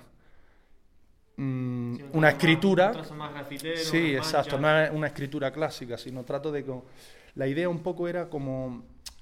Eh, tiene una parte, una tercera parte, que es aquella, que es como Lorca tocando el piano. Entonces todo nace desde. Espera, que te lo pongo aquí, que vale. bien. Estamos moviéndonos a través del, del estudito. Mejoró, mejoró de la última vez que lo vi, más ordenado. Está todo un poco caos, pero bueno, es mi caos, es mi caos y a mí entonces la idea un poco es como yo siempre que pinto suelo ponerme música, en este caso pues coincide de que escuchando últimamente, aparte del flamenco, ¿no? que forma parte de mí, escucho mucho jazz y escuchando piano, de repente pintando, pensé, coño, Lorca tocando el piano, qué bueno, vamos a hacer una parte pan y, busqué esta, esta imagen un poco, ¿no? De como Lorca muy concentrado. Ahí, va, tocando, tocando el piano, pero claro, no quería un dibujo, quería que tuviera un lenguaje más urbano. Entonces dije, bueno, pues vamos a hacer como una especie de tipo Bansky, ¿no? Como un, que tenga una parte también de, collage, un poco de, de stencil, un poco de pintura a pincel, un poco de graffiti, un poco, mucha técnica amistad al final, que es lo que viene siendo un poco. Y la idea era pues que esa, esa, eh, esa sí, ese Lorca tocando el piano, o sea, esa poesía que él tiene, eh, se transformara Lorca como un poco en su poesía y con esos golpes impetuosos tocando el piano, esos golpes de pintura, ese ritmo que tiene el cuadro, que esa pintura que la notas como pum, como es vibrante, como, como está en el lienzo esparcida de alguna manera, como esos golpes de piano, y como se adentra un poco buscando lo que es el, tren de la libertad, que yo le llamo, que es el tren en el que él se pudo subir, que además coincide que es que la maquinista, tú no la conoces, pero es Mariana Pineda. Y es otra luchadora de las libertades de los hombres y las mujeres, 100 años justo antes eh, de aquí de Granada y tiene la, bandera por la que a ella la jugaron y la mataron, en la que bordó con sus propias manos libertad, igualdad y ley. Y era una persona que era muy afín a las ideas de Lorca y, y, bueno, ahí está con su bandera, que es como la que guía la libertad, ¿no? Es como la representante de la libertad, que es la que conduce el tren. Vámonos, Lorca. Y está con su bandera y como una maquinista ahí con un traje militar. he tratado de que tuviera un guiño un poco como de, esa rebeldía, ¿no? De esa... militante de, su propia pasión. Sí, un poco por ahí, pero y un poco también, sobre todo, por el tema de que, de que en esos momentos estaba estallando una guerra. Ah. Entonces ella es como la representante de la libertad que conduce el tren hacia la libertad y Lorca se transforma un poco en esa escritura, en esa poesía más contemporánea, con esa textura de graffiti, con esos golpes de piano y a montarse en el tren. Y ese tren eh, anda hacia la libertad, ¿cómo anda? Pues con esa combustión que hace ese, esa madera, ¿no? Esa madera que, muchas veces nosotros necesitamos, ¿no? Esa madera de, tratar de no coger atajos, de, de, ser más fieles a nosotros mismos, de ser más reales, más de verdad, de... Pues justo cuando prende esa madera, ahí en ese humo es cuando nace esa libertad, ¿no? que son esos caballos salvajes galopando que hay en el humo, mm. con Morente cantando como, como, un poco como puente ¿no? entre culturas. A mí Enrique siempre me pareció una persona que, que bueno, que, que, cogía y de repente te cogía un tío que tocaba eh, la flauta travesera, te cogía un rockero que tocaba el bajo, te cogía un cantante de flamenco y te cogía otro músico de otro tipo y, y hacía que una música nueva, que no, que, o sea, era un hombre que, como una costelera, ¿sabes? Cogía a las personas y hacía una, pues, un puente entre culturas. Te decía, ¿por qué no podemos fusionar el, flamenco con el jazz o con, la música cubana ah, o con el rock? De repente se... Más en esa época, capaz, también fue Morente. Yo conozco poco, he escuchado algún que otro tema aquí, pero en la época también que existía Morente, eso era diez veces más más quiebre que ahora, ¿o no? Claro, eh, porque además el público del flamenco son personas muy puristas, ¿sabes? Siempre han, querido un flamenco con una estructura, una forma, y todo lo que saliera de ahí mm, cuesta un poco que, lo, entiendan.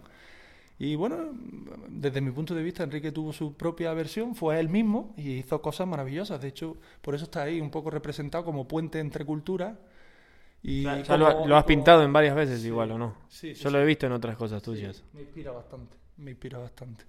Y como coincide de que también, en cierta manera, cuando pinto muchas veces él suena de fondo, pues indirectamente ocurre, ocurre que aparece. y, sí, estoy muy contento. Estoy muy feliz. Y aparece, pues bueno, un poco ahí como gritando al cielo, ¿no? A ese, ese canto a la libertad con esa mano que es un poco parece un poco mano de Stalin, ¿sabes? Como de dictador, un poco. Tiene ahí un lenguaje muy abierto. Si te fijas en el centro es como una parte más onírica, en la que están las nubes, los caballos galopando, con flamenco cantando al cielo. Exacto. Para que él escuche que, por ejemplo, ella le da la pauta de la libertad está en Granada, es por aquí. Mm, exacto, y llamándolo que acá hay algo que vale la pena. Ahí va, sí, es como ese canto de nos vamos a liberar, nos vamos a Granada, no nos van a matar y va un poco por ahí. Y también coincide que como el, estudio no es muy... Así hay esperanza. Sí, eso es un poco lo que trato de documentar. Y coincide también que, es que estamos muy cerca, porque al ser el estudio estrechito, pues no te permite apreciar toda la perspectiva que tiene el cuadro, pero a medida que te alejas, tú ya ves cómo se mete. Sí, aquí tengo una, una, una, copia pequeñita que hemos hecho, una prueba de laboratorio, mira aquí cómo se aprecia la profundidad que tiene la pintura. Sí, no, nada que ver. Esto es una pintura para verla 6 metros para atrás. ¿Qué es? ¿Este lo pintaste en pequeño? No, no, ah. para que vean lo que es el trabajo de laboratorio. Es una lámina edición limitada. Ah, está buenísimo. estamos haciendo las pruebas y para que tú esto ahora, yo la, pues para las personas que quieran un cuadro de estas características, yo no les puedo vender el cuadro, pero si quieres una laminita, porque te gusta la historia, te, te, te sientes identificado un poco con lo, que, con lo que estoy contando aquí, te gusta la poesía, te gusta el flamenco, te gusta el graffiti, al final, ¿sabes qué pasa? Que yo sin darme cuenta abarco muchos tipos de público, porque las personas más jóvenes se pueden sentir identificadas por el tema del graffiti, del arte urbano, de, muy contemporáneo, y luego a personas a lo mejor de una edad un poquito más adulta se sienten identificadas por el tema de la poesía, del Lorca, abarco también los Solamente reconocen, lo reconocen a Morente, dicen, ah, ¿qué hace Morente con graffiti? Sí, de repente están pasando cosas, claro. y le pasan cosas a la persona que está viendo el Lorca. Claro, porque tú no cuentas nada, tú de repente empiezas a ver elementos y dices, bueno, aquí que está, hay un diálogo. Y ya cuando te dicen 13 de julio de 1936, ahí queda. Pues claro, ya cuando te explican un poco, pueden empezar a cabos, pero tienen muchas interpretaciones. Yo al final lo que trato es de que, lo que te digo, que te plantes delante y que te quedes mirando y a medida que más mires, descubras cosas. Contra más mires, más descubres. Y bueno, pues en esa estamos, que no hay, no hay otra. En tratar de comunicar con el tema de la pintura. Y mientras tanto, pues bueno, seguir con mi pasión, que es el tatuaje, que es al final de donde, de donde puedo permitirme esta gran pasión, que es la pintura. Porque el dinero tiene que entrar de alguna manera. Y fíjate que empecé pintando para poder tatuar y ahora tatúo para poder pintar. Mira qué cosa más... ¿eh? Tremendo. ¿Eh? Y también por el tiempo que le dedicaste. Claro. Y por el tiempo también que mirabas de costado del tatuaje. Sí. Decías, no quiero entrar todavía, no quiero entrar todavía, y estabas entrando de lleno en la pintura. y ahora mira, tengo un estudio de pintura inmenso y tatúo un día o dos días a la semana y al final mi vida es la pintura, indirectamente. Y bueno, espero que, siga haciéndolo por muchos años y que, y que seamos cada vez mejores artistas, tanto en la pintura como en el tatuaje, porque es lo que te digo, no le pongo una etiqueta nada de, no, yo soy tatuador o soy pintor, yo soy curro y cuando quieras tomamos un café y, lo que tú quieras, aquí está tu casa y disfrutamos, entramos, patinamos, surfeamos, hacemos snowboard. Se trata de sonreír y de decirle por la mañana desde que te levantas sí a todo. estás abierto a lo que venga y no tratar de, eso cada vez, pues procurar ser más íntegro, no juzgar, ¿no? Cada uno está viviendo su propia batalla y muchas veces pues pues un poco eso, ¿no? No tratar de ponerle a nada una etiqueta o de tratar de encasillarlo en un sitio, sino, pues no sé, eh, estás más relajado, ¿no? Ya cuando llega yo ya en los 36 me siento más relajado. Es como que hago las cosas más porque sí, porque me apetece, no porque tenga ahí ese de que no tienes que hacer o tienes que llegar o tienes que... No era la idea. la idea es que hemos llegado... Es que, al no ser la idea también es porque te sientes así. Sí. Porque si hubieses empezado a, pintar para otros hubiera funcionado. Te hubieses desenamorado o hubieses pasado un mal rato. No hubiera funcionado. Todo salió como tenía que salir. Sí, y, así es. Mira qué bueno este, que son tablitas de skate cortadas. ¿Esa la haces tú también? No, esto ah. es de, una, de, de, un amigo que aprecio mucho de Cádiz que se llama Alberto Velázquez y hace una escultura con recortes de tablas de skate. Bueno, otra vez lo mismo, la mezcla de flamenco, la impronta esa de la música, con la guitarra, con el patín. Increíble. Y, vi la escultura y le dije, tío, yo quiero. Mira, con la, con la lija al costado. La lija puesta, los tornillitos. O sea, y te transmite la obra, pues eso, como un patín, pero al final una guitarrita flamenca con trozos de, tablas de skate usadas. Sí, que si no, si yo lo veo de frente, no sé si que es un patín, claro. pero la veo al costado y, veo la. Ahora ya empieza a atar. Y, empiezo a entender, y veo la lija al costado y ya está. Y son todos trocitos de tabla hechos como una esculturita, muy bueno. Y lo vi y dije, hay que comprarte, tío. Hay que tratar de... Nos gastamos muchas veces el dinero en, cosas que, que, no tienen ningún sentido y que... Yo antes de irme a Granada algo te, me voy a llevar. algo me voy a tener que llevar. Yo me estoy convirtiendo sin quererlo en coleccionista. Bueno, en verdad, desde pequeñito siempre lo he sido. He sido el típico de que me encantaban todas las polladitas, las pegatinitas. Llegaba a la tienda de skate y, y a lo mejor estaba harto de ver las tablas, no harto, sino que siempre miraba las tablas y tal. A mí me encantaba la vitrinita en la que había el cenicero, el monederito chiquitillo, el llaverillo, lo que, exacto. Todo eh, el merchandising ese pequeñito de las cosas, siempre me ha, llamado muchísimo la atención y de ahí ha ido delegando un poco en cosas de otros artistas que he ido viendo y no y, he ido consumiendo. Y no, no todavía no, no hiciste ninguna colaboración con una marca de skate. Pues para la base. Que, que, no, porque como soy tan altruista así de que yo hago las cosas de puertas para adentro y no lo hago esperando. Igual si, no sé, si en algún momento sale una colaboración o algo, yo estaría encantado, siempre y cuando sea, pues eso, el, hacerlo por disfrutar y que le llegue a las personas, pues, pues bien, porque yo lo contemplo así. Pues, obviamente somos personas diferentes, pero yo lo paso a decir, a mí me encanta el skate, me encantaría ver algo de curro en el skate. si, sería curro, me encantaría tener un, patín hmm. y hago flip y Morente aparece abajo así. Ah, ¿No? esos momentos, ¿entiendes? fíjate, nunca, nunca me lo planteé así. Son como que. Son cosas que. esto abajo un patín. Sí, eh, quedaría muy chulo. La verdad, quedaría muy chulo. Sí, que nunca. Nunca lo he pensado. Si en algún momento lo hubiera planteado, igual hubiera tocado alguna puerta, hubiera tratado de, hacer alguna colaboración, alguna cosita, pero lo no. bueno que, que las puertas que toques van a saber quién es Curro. No es que tienes que, presentarte de vuelta y saber cómo trabajas y, por qué haces las cosas, sino es, mira, tengo esta inquietud, hmm. me, puedes sacar, necesito pintar arriba un patín, me, dame un patín y te pinto. Sí, estaría, estaría bueno, de hecho... Eh, no descartaba la idea de poner como siete, ocho tablas usadas bien lijaditas y tal y hacer un mural con las diferentes tablas. Ya se ha hecho pero no con mi pintura. Entonces, pues, no sé, sí, me, me, encantaría hacerlo. Lo que pasa es que, claro, que, que, al final, sin yo querer, lo voy abarcando mi propia obra y, y, estoy tan centrado en, en, en tratar de hacer mi historia que no, no, pienso en colaboraciones, en una camiseta con no sé qué, en una marca con no sé cuánto, que al final es el trabajo de artista. Más que nada lo digo en el, en el sentido de, la, de interpelar tus otras pasiones. Bueno, soy mi pasión es el skate. Eso, bueno, pinto un skate, pum, ya está, lo tengo pintado. Capaz no lo tengo pensado como colaboración. Eso. Pero mezclar tus pasiones. Sí, sí, a mí me pasa mucho, yo armo, armo festivales y demás y, mezclo todas mis pasiones en 10 días de festival y los meto todos ahí y hay música y hay arte y hay de todo. Mm. Entonces, como para ver, porque es la excusa.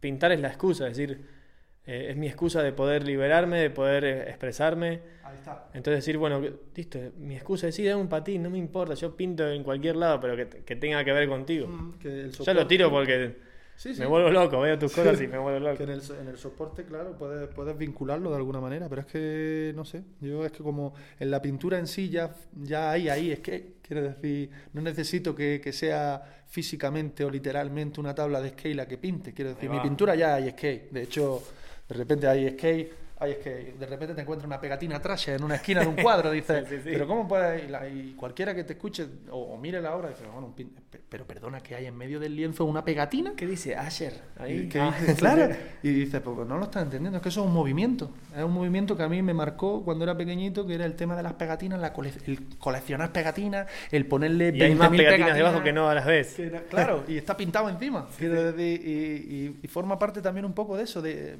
yo lo que trato es de dejar Mm, lo mío ahí puesto, pero de, todo, y cosas que a veces a lo mejor no tienen sentido. Pero si ha habido ese, ese, esa, esa, parte en mí de que, de que cogía el ordenador y lo petaba de pegatinas, cogía el móvil, lo petaba de pegatinas, cogía la catalítica o la bombona de bután, lo que tuvieras lo llenabas de pegatinas, hasta que no hubiera ni un hueco. Y te encantaba eso, pero desde pequeño no sabes por qué, pero te encantaba. Y, las colecciones. Y ahora, claro, ahora de repente estamos en la pintura, pero hay un movimiento de que que eso, que, forma parte de mí, que es el tema de la pasión por las pegatinas también. No quiere decir que vaya a poner los lienzos llenos de pegatinas, pero sí que es verdad que de repente, volviendo un poco a lo de antes, pues no necesito que el soporte sea un skate, porque en la propia pintura, existe. indirectamente o directamente, ya hay ahí un lenguaje de skater, ¿sabes? O un poco... Es que está, o un número, o un lenguaje urbano, o de repente... aquí tengo... Bueno, esta pintura la tú hace, algún tiempo, que es de, de Adams. Sí. Hay, hay cosas que que es que directamente Venimos a otro cuarto. más pintura. Es un skater clásico, mítico de toda la vida, ¿no? De los Z-Boys. Y de repente está ahí, ¿sabes? Y no necesito que sea un patín el soporte. Sí que es verdad que, que, que, estoy abierto a todo. Ahora que me lo has dicho, digo, pues mira, pues nunca lo hice. Y no me importaría hacer una colaboración con alguna marca o con alguna cosita para hacer algún diseño, alguna cosilla, pero sí que es verdad. que... ese nuevo. Este sí, este es otro monstruo. este es Leonard Cohen. tuvo que salir a hacer giras de vuelta. Ahora murió, pero tuvo que salir a hacer giras de vuelta porque el manager le robó toda la plata. La, vida, la vida. ah, mira, pregunta que te la hice la otra vez, pero te quiero hacer de vuelta, a ver si tienes otra respuesta. ¿Cuándo sabes que se termina? Una cosa es tu pintura, tu proceso, otra cosa también cuando tienes una fecha límite. ¿Cuándo se termina la pintura? Pues también son preguntas que les hago a muchos amigos músicos y me dicen, tengo que, tengo que cortar con el disco y decir, se termina el 30 de noviembre porque... Sí, yo podría estar pintando el mismo cuadro toda mi vida. Quiero decir, sería un cuadro y sería el cuadro que estaría pintando toda mi vida. Y cada ¿Hay, alguno que estés pintando ya hace, hace tiempo que nunca termines? Sí, el de Curro Sedano, el de mi vida propia. O sea, para mí mi vida es, esto, es, la pintura. Quiero decir, de alguna manera, eh, metafóricamente, ¿no? El cuadro que nunca voy a dejar de pintar es este que estás viendo aquí, ¿no? En carne y hueso. Y es mi forma de actuar con las personas, cómo interactúo, cómo, mm, cómo me comporto, cómo entiendo, cómo comprendo, cómo absorbo, cómo bebo, todas esas cosas que me mueven por dentro pues es lo que hacen que, me encuentre donde estoy ahora mismo. Y, bueno, pues eso es un poco la historia, la verdad. ¿Y la, y la pintura física? ¿Cuándo, cuándo, sientes que se termina? Pues la verdad que como te vuelvo a decir, tengo la suerte de que soy un consentido con mis clientes y me dejan hacer lo que me da la gana. Me dicen, curro, tú empieza, cuando te dé la gana termina, toma la mitad por adelantado, cuando terminas te doy el resto, a tu aire, a tu historia. Y la verdad que eso te da una tranquilidad muy gorda, porque al final pues funciona a tu me estoy, me estoy creyendo lo de privilegiado ahora, sí, Curro. Sí, no, no, completamente, porque al final haces hace un poco pues eso, a, a, tu ritmo, a tu historia, sin pretensión ninguna, y con ese tipo de clientes pues siempre puedo, me encanta trabajar porque, porque me siento yo, no, no estoy atado a unas pautas y a unas directrices que el resto de artistas a lo mejor pues de alguna manera tienen que cumplir unos plazos, tienen que cumplir una forma y yo voy un poco entre comillas como de sobraillo, porque como yo tengo mis cosas pagadas y esto es lo que a mí me mueve por dentro, aunque se ha convertido en mi modo de vivir. No, porque también por lo que no. me cuentas fue la forma por la que peleaste también y, y, no te no te vendiste a nada ni a nadie. No, Entonces esa es la forma que tenías. Exacto. La no forma. Exacto. es curioso, pero es así. Y entonces, pues bueno, pues dice, en el momento en el que no tienes esa obligación de tener que hacer un algo por, porque tú ya tienes lo tuyo cubierto, es cuando te puedes permitir ciertos privilegios, mm, como en el mío el no vender la pintura. ¿Qué es lo que ha pasado? Que yo sin darme cuenta es peor, porque ahora más gente quiere pintura, porque saben que no se vende. Y digo, pero bueno, esto como es, que no lo había entendido. Que no... no, no, pues más gente quiere. Y si pones uno, se dan, se dan puñetazos por él, pones uno original a la venta. Y claro, y ahí estoy. Sí, porque no le vendes a nadie. Claro, no le vendo a nadie. Yo mmm, prefiero regalártelo. si te veo el brillo en los ojos ese que a ti te mueve por dentro y que a mí el dinero en este caso no. Pero claro, como coincide que la mayor parte de la obra que he hecho la he hecho de puertas para adentro y es una cosa muy personal, no es una obra que de repente por, hazme un retrato de mi padre o hazme un retrato de mm. mi hermano. Yo no pinto así. También capaz yo lo estoy pensando desde afuera, como mirándolo a Curro. Es como una suerte de tu ópera prima. Es tu, tus óperas primas. Dijimos, bueno, esta es mi, primer pulsión hasta que me creí artista. Tú ya eres artista a los nueve años. No, no, pero como dijo, dijo Morente, tú eres. ¿ves? Hasta que nadie te dice tú eres. El artista ya lo tenías adentro cuando tenías nueve años. Entonces te diste cuenta a los 34 lo que eras por lo que hiciste. Entonces, como que yo lo veo desde afuera y pienso, como que estas son tu... Es la primer pulsión de curro, la pulsión más pura. Exacto, el bagaje. Y, y, y por eso la guardas tanto. Dices, esta es mi pureza, ¿no? ¿Cómo voy a vender mi Claro, pureza? no puedo- eso no se puede. Entonces, entrando ahora en tu otra etapa que la gente te pide, ahora, ahí va. la gente te pide, hazme esto, haz- hazme lo otro, con la libertad, porque, Exacto. porque respetan tu libertad y, quieren esa libertad Exacto. Es, A la pintar. a la hora de pintar. Yo quiero que, la- que lo contrato a Curro porque quiero esa libertad. Ujú. No es porque quiero en tres meses esto en tal lado, Exacto. de esta manera y con Exacto. estos colores. Exacto. Entonces, entonces yo te lo digo, tú eres. ¿entendés? Después de, ¿cuánto? Hora 27. Porque a veces, cuando. A veces uno se va mm, como dando de comer su propia historia. Tum, tum, ah, esto, esto, esto. Y después alguien te lo. La gente te va repitiendo cosas, como que te va repitiendo cuando tenías 34 de- a, esta, a este tiempo. Curro, deberías hacer algo con esto, curro esto, curro esto. Y vos te- con el aval de afuera. Yo tú ya lo tenías a tu aval interno, pero no- capaz no tenías. el- es difícil tener 34 y estar en un hotel trabajando y decir, ¿cómo voy a alargar mi, mi, mi curro? Sí, no, ¿Cómo voy a alargar mi curro y cómo voy a pagar mis cuentas? Porque eso te, te pasa en la cabeza con 34 años, con familia, con hijos, con lo que sea, decís... Es complicado. Entonces, el, en tus allegados más cercanos, que son tus amigos del alma y demás, que te, te, te digan, currito, dale para adelante que está buenísimo. A veces no te das cuenta el, el poder que tiene el amor fuera, tu- Sí. fuera de ti. Decir que las personas que están al lado tuyo, que te, que que te avalan, Mm. que te avalan pero del corazón, dicen, curro, esto va. Convéncete, con 34. Es lo que me ha faltado siempre, el creérmelo un poquito, el decir no, se puede, por supuesto que se puede vivir bien y por supuesto que se puede tirar. Lo que pasa que, ya te digo, ha coincidido de que el salto este en esta etapa es la de ahora empezar a tener encargos, a tratar con personas que, que eso, que te empiezan a, enfocar un poco esto como entre comillas como un trabajo, pero un trabajo a mi manera, sí, exacto, sí. respetando mi forma. Y me encanta porque me estoy No dando son los tiempos del jefe, Exacto, tiempos, exacto, son los míos y, y esa libertad es la que hace que de alguna manera se mantenga íntegra mi pintura. Porque si tú en algún momento me dices, pues píntame tal cosa, yo te la puedo interpretar, por supuesto. Eh, pero si tú me dejas de alguna manera una temática y algo más abierto y también yo siempre juego con la baza de que el no lo tengo. Que es decir, tú me puedes decir tal y yo te puedo decir no. Porque no, no, quiero pintar eso, o no me sale, o no, no, no es lo. O, mira, esta persona a lo mejor es más indicada para hacer esto, yo aquí no me siento identificado. Pero coincide que el tipo de cliente que tengo sabe lo que hago, le gusta lo que hago y, me respetan. Entonces, pues bien, porque todo lo que he tenido hasta ahora, esa obra no se vende porque es algo muy personal y es, como digamos, ha sido como unos estudios, ¿no? Hasta llegar hasta donde estoy, de cómo me he ido evolucionando eh, a nivel de técnica y a nivel de... es parte de mí, entonces eso no, no, se vende. Pero de aquí a este punto hacia adelante ya sí que es verdad que van llegando encargos y ya con esta técnica y esta forma de comunicar que yo he adaptado sin darme cuenta a través de la pintura, pues la gente se siente identificada y quiere pintura. Entonces, pues... Encima ahí, e, ahí estás entrando en, otra manera de comunicarte contigo. Hmm. Pues dices, rompo con mi primera etapa y estoy empezando la próxima y, cómo, cómo, es mi, cómo es mi relación con la pintura que se va, ¿no? Y, la, y, el, por eso, y, el compartir, decir, tú, toma, esto ahora es tuyo, no, no es más mío. Te vas a reír, te vas a reír, pero es que hasta esta pintura, que la he vendido, la he vendido con el acuerdo de que la pintura es mía y de él. ¿Qué te parece?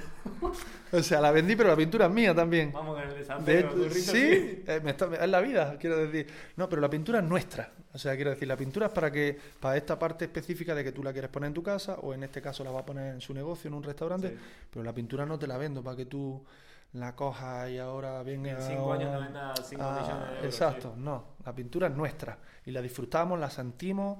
Eh, es una manera muy personal de ver las cosas. Entonces es algo complicado porque es que, es lo que te digo, te ríes y dices, vale, pues espérate, que es que le he comprado el cuadro, pero es que el cuadro no es mío, es de ¿Y cómo ya lo hace el niño este? Eh, pues así lo hago. el cuadro, encima de que lo pagas, no es tuyo, es mío también. Porque está ahí todo. Pero, eso ya, de por sí es así. Sí, es, así. Es tu cuadro, no es el de él. Sí. Él fue el. pero que coincide que estamos, estamos como un poco en esto de que tú crees que porque tengas dinero puedes comprar algo y ya es tuyo. está claro. Pues yo me salgo de ese también. De, de, decir, venga, te voy a hacer un encargo, te voy a pagar tanto por el encargo, te voy a dejar plena libertad. Pues cuando termine de pintarle todo el encargo, una de las condiciones es que el cuadro no es tuyo, es nuestro. O sea, que tú no puedes hacer con el cuadro lo que te dé la gana. Que tienes que contar conmigo para... Por ejemplo, si de cada cinco años lo quiere vender, tiene que llamarte a ti y decir, che, voy a hacer tal cosa con tu obra. Sí, porque... Entonces son, son, son pedazos tuyos. Sí, es carne. Es así, es así de íntegra. Quiero decir, pongo tanto ahí, ahora es lo que te digo, ese mural de 5 metros y pico, eso no, no, hay pintores que ahora mismo se metan en, en, unos lienzos de ese tamaño, eso lo hacían los pintores antiguos y encuentran una pintura de ese tamaño en un museo, bueno, pero no, un pintor no se mete a, un lienzo de, de 6 metros casi. ¿Eso quién lo hace? Pues lo hago yo que estoy loco perdido y me encanta, me pongo ahí mi música, pongo más. Y cuando llevo 6 mm, seis meses pintando y termina la obra y la ves, dices, la hostia lo que hay aquí liado. Y ahora me dices, me la llevo. y me quedo que digo, ¿cómo te vas a llevar esto? No, no, no, no, no te lo puedo llevar. No, pero curro, hablamos de que esto era tanto, yo te pagaba tanto. ¿Esto pasó? Bueno, estamos en ella. no lo sabes. Estamos en ella. Y me dice, no, que, que, que, ya has terminado, ¿no? Me lo, eh, bueno, espérate a ver cómo lo hacemos. Y no. me cuesta la vida. Es como un hijo, es como un hijo. Lo siento de tal manera que me emociono cuando lo veo, lloro, río. Ah, es muy personal. Entonces ahora me dice, me lo, hay un apego ahí tan grande que dices, esto, esto es complicado, ¿eh? Tú vamos a tener que... Ahora lo paso también a, otra parte. ¿Cómo, ¿Cómo influye la pintura y cómo tratas la pintura en tus emociones en la... En, no voy a decir vida real, en tus emociones con, con tus más allegados? Porque uno también, a partir de las pasiones, crece con sus emociones. Mm. Entonces, ¿cómo...? Porque te veo ahora con esto que yo no sabía, el apego este. ¿Cómo ¿Cómo aprendes y viceversa? ¿Cómo aprendes de la pintura y lo, y lo implementas en tu vida emocional de, todos los días? Mm, bueno, pues... Una con el desapego, que ya, sé, ya lo he hecho. Es que siempre he sido una persona muy, muy de verdad, ¿sabes? En el sentido de que no he sido la típica persona que te baila el agua o que te ríe la gracia o que... Quiero decir, siempre he aprendido a gestionar los silencios y, de alguna manera ser muy observado. Y eso también mm, me ha servido para rodearme de las personas que realmente al final son las que, los que, las que te hacen sentir bien. Y son, quiero decir, no soy una persona de, de grandes masas, de tengo 400.000 amigos, yo tengo mi, mi, mi círculo de personas y son los de siempre. Quiero decir, no han sido personas que han ido, obviamente siempre hay el típico amigo que conoces desde hace dos años, desde hace tres, y eso ha ido tomando forma y cada vez más y cada vez más, y al final se ha hecho una amistad increíble, pero no es algo así tan superficial como pim pam. Pues esto coincide que es como la pintura. Yo soy una persona que, que soy muy de verdad, en el sentido de que si tú ya entras dentro, entras dentro de verdad, en el sentido de que No hay soy medias. exacto, soy muy atento en, el- en ese sentido, en el sentido de que me preocupo, te llamo, oye cómo está, está mal su padre, no sé qué, oye la familia, O también de la otra, de la otra manera, también puede llegar a ser hasta bastante frío con la gente que no entra. No entra, exacto, porque no sé, he aprendido con el tiempo a quererme un poco a mí mismo también y a que no se le puede no se le puede caer bien a todo el mundo. Entonces tú tienes que hacer lo tuyo. Y la energía que gastas tratando de hacer eso. Exacto. Y, y tú te tienes que quedar con lo tuyo y tratar de, de, bueno, pues de, de, de, de hacérselo llegar a las personas y a las que le llegue bien y a las que no, no pasa nada. Quiero decir, a medida que vas viajando, te vas dando cuenta de que somos hormiguitas en, en una bola azul llena de agua y que hay miles y millones de personas. Entonces, que estoy en el Ecuador, estoy a medio camino, no tengo tiempo para perderlo con nadie que no merezca mi tiempo. Entonces, con las personas que de verdad decido gastar mi tiempo, lo invierto a tope, porque entiendo que está apreciando lo que vale. Y eso para mí es lo más grande. Y es recíproco, porque me, ocurre que a la inversa me viene de vuelta también. Que esas personas se vuelcan y yo me siento... Bueno, dicen que los amigos son la familia que uno elige, ¿no? Pues, pues esto es un poco así. Y yo me quedo con esa. con los amigos, que es la familia que yo elijo. Porque al final, tú sabes, pasas tanto tiempo pintando y tanto tiempo, entre comillas, persiguiendo tus sueños indirectamente, que dejas un poco la vida social de lado. Porque el tema de la pintura parece que no, pero es un poco esclava en el sentido de que pasa muchas horas en el estudio, pintando. Sí, la- que tampoco siempre vas a estar del mejor humor. ¿Y quién te banca del mejor humor y que de no buen estás- que no humor? mucha y calle. que no estás. Sí, Sí. que ya cuando sales, sales con tu patín, vas un rato al expo, al parque, a, a no sé qué, a la nieve, o haces surf, vas tu ratito de conexión de deporte, pum, pum, pum, pum, sueltas ahí la adrenalina. No, también res- tu... respetando con dónde pongo mi energía, es, listo, mi, mi momento de desconexión. ¿con quién voy? Exacto. ¿Voy solo con mi patín o se lo doy a otra persona? Mm. Uh, esa es heavy. Coincide de que, de que es lo que te digo, como esto está todo, todo las, las- ramificaciones están todas unidas, de repente cuando sales a desconectar al, al parque, coincide de que, de que lo haces con la peña que patina y, y alrededor todos funcionan un poco el que no toca la guitarra, Sí. el que no pinta, el que no... Y bueno, yo me muevo en esa, que llego ahí al parque para desconectar, he hecho mi rato y cuando vuelvo, vuelvo, vuelvo cargado. Pero no tengo esa vida social a lo mejor de, de estar siempre rodeado de personas, de gente. Pasan muchas horas, claro, no, pasan muchas horas porque al final la pintura requiere, no se pintan solos, esos ficharracos de 6 metros tienen muchas horas de pintura ahí, entonces hay, hay que sentarse y unos días sale más y otros días menos, era lo que hablábamos antes. Hay días que me siento, me pongo la música, llego con unas ganas tremendas, doy 10 brochazos, de los 10 son 5 erróneos y con la misma apago y me subo arriba y me hago un plato, o me cojo el patín, o me pillo la tabla de sur y me bajo a pillar olas, o me voy a hacer snowboard. No lo fuerzo, quiero decir, no lo fuerzo, porque es que no es algo que pueda hacer Porque mecánicamente como... porque, porque ya seguramente has probado forzarlo Sí, y no funciona. en la pintura y en tu vida y no funciona. No funciona. Y eso nos damos cuenta en el Ecuador de la vida, ¿o no? Te das cuenta de justo ahí, de que dices, "Pff, ¿por qué trato de que esto sea... Es como tratar de que las olas del mar no rompan. Tú te sientes ahí, de la- las olas del mar rompen. Claro, es como tratar de pararlas, o sea, no puedes pararlas. Y esto es una metáfora un poco de la vida, ¿no? Si, si tú eres de una manera, yo por mucho que te quiera cambiar, que te quiera convertir, que te quiera influenciar, tú eres tú. Y eso no lo voy a cambiar. Entonces, lejos de juzgarte, voy a aceptarte. Y lo que voy a hacer es dejarte que seas tú mismo y yo voy a saber si tú estás en mi camino o no estás en mi camino. Entonces, si no estás en mi camino, no se trata de que tú lo estés haciendo bien o mal.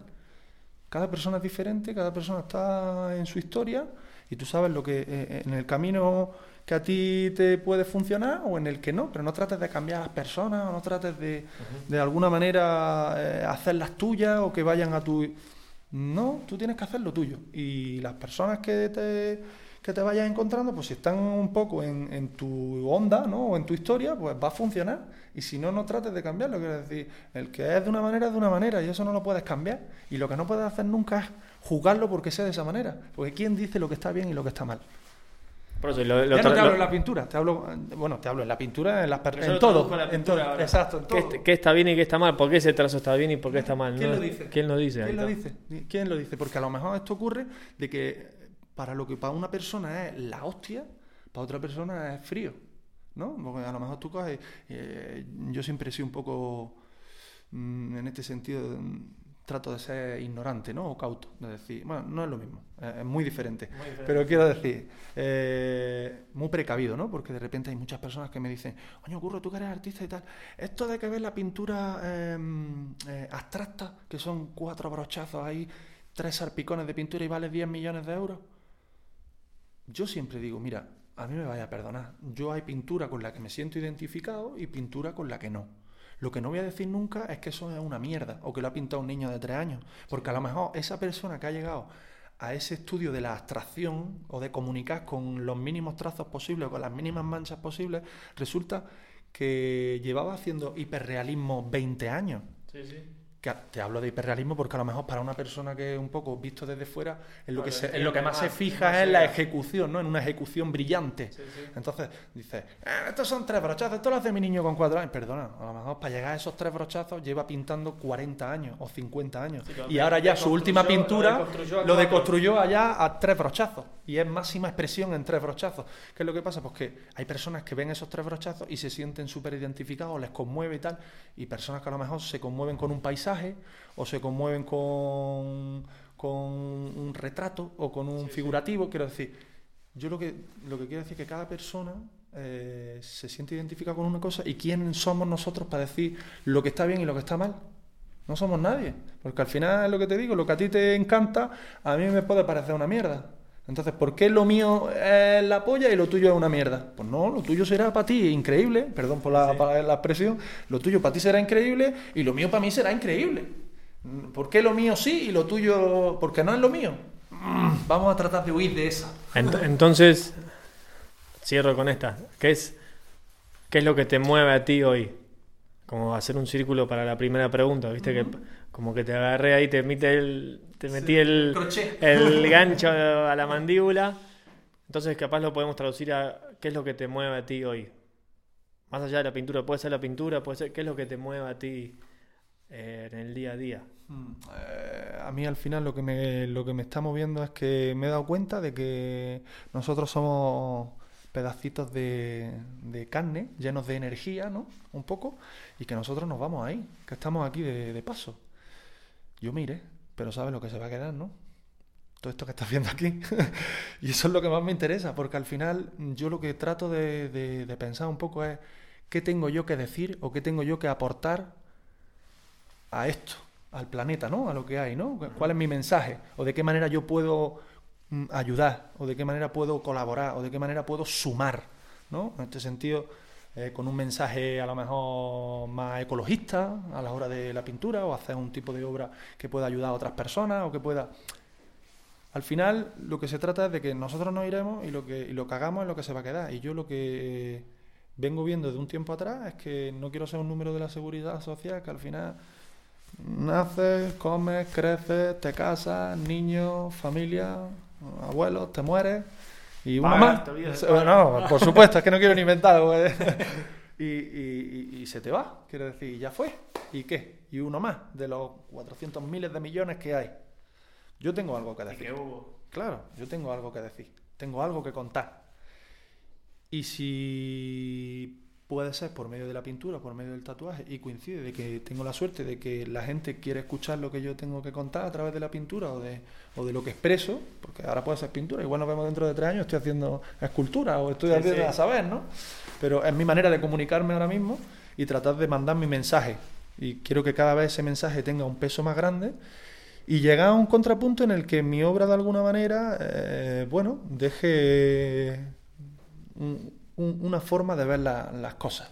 Que es que lejos de lo que te venía diciendo antes, lejos del bonito del feo, que, que sea mi forma, mi, mi, versión, ¿no? Que cada uno tendrá la suya, yo tengo la mía y tendré mi amante o mi adeptos y, mis críticas y mis cosas, pero que al final yo sea la mía y que ese lenguaje, pues bueno, pues que, quede ahí para el resto de los tiempos, pues nosotros nos moriremos, pero mi pintura se quedará, irá pasando de padre a hijos, de padre a hijos y, ahí quedará. Espero que no la quemen.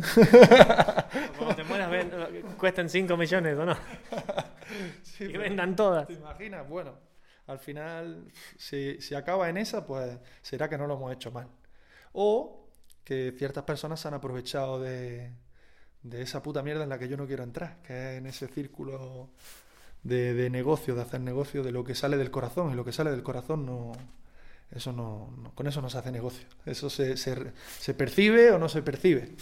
Y estamos, estamos en esa. bueno, qué mejor que cerrar así este capítulo de Estamos vivos. Por suerte estamos vivos y, y podemos disfrutar de estas de esta hora 44 junto a, junto a Currillo. Y por suerte podemos compartir, por suerte nos podemos comunicar, por suerte podemos pintar, por suerte, por suerte podemos patinar. Y bueno, por suerte podemos respirar si empezamos por la base. Así que me despido acá con Currito desde su, de su estudio. Eventualmente verán alguna fotito. Pero bueno, hoy tiene, esto tiene forma de, de podcast, tiene forma de audio. El que haya escuchado hasta este minuto es un privilegiado porque escuchó cosas hermosas, cosas muy lindas. Entró un poquito en la intimidad de lo que es una persona que es bastante, que es pura en lo que hace y eso a veces no se, no se encuentra muy seguido. Y, y nada, privilegiado me siento yo con cada una de las entrevistas y cada una que, que va pasando vamos ahondando cada vez más en lo que significa vivir de lo que uno con lo que uno resuena y con lo que uno siente, más que nada en este mundo que, que lo que uno siente está cada vez más, más aprisionado y, cada vez más etiquetado, que estábamos hablando con Curro de las etiquetas. Olvídense de las etiquetas, olvídense de, de qué poner en Instagram, de qué, qué soy, qué no soy hoy sos una cosa, mañana sos otra, lo primero que sos sos humano y lo segundo que tenés que hacer es compartir, compartir tu amor con las personas que tenés alrededor. Así que cerramos esta, esta nueva entrevista, ahí con un cosito en la garganta, pero positivo. Así que nada, gracias Currito por esto. A ti. Eh, encantado de, este ratico que hemos tenido, de ese paisaje en otoño increíble que nos rodea con esas hojas de, colores amarillos, rojos y de compartir contigo un rato. La siguiente te veo con la tabla puesta debajo de los pies, ¿no? Ah. Así será, nos vamos a ver en la montaña. Bueno, gente, nos vemos la próxima. Este primer capítulo europeo de Estamos Vivos. ¿Y qué capítulo? A ver si se la banca el que viene, ¿no? nos vemos, gente. Chao.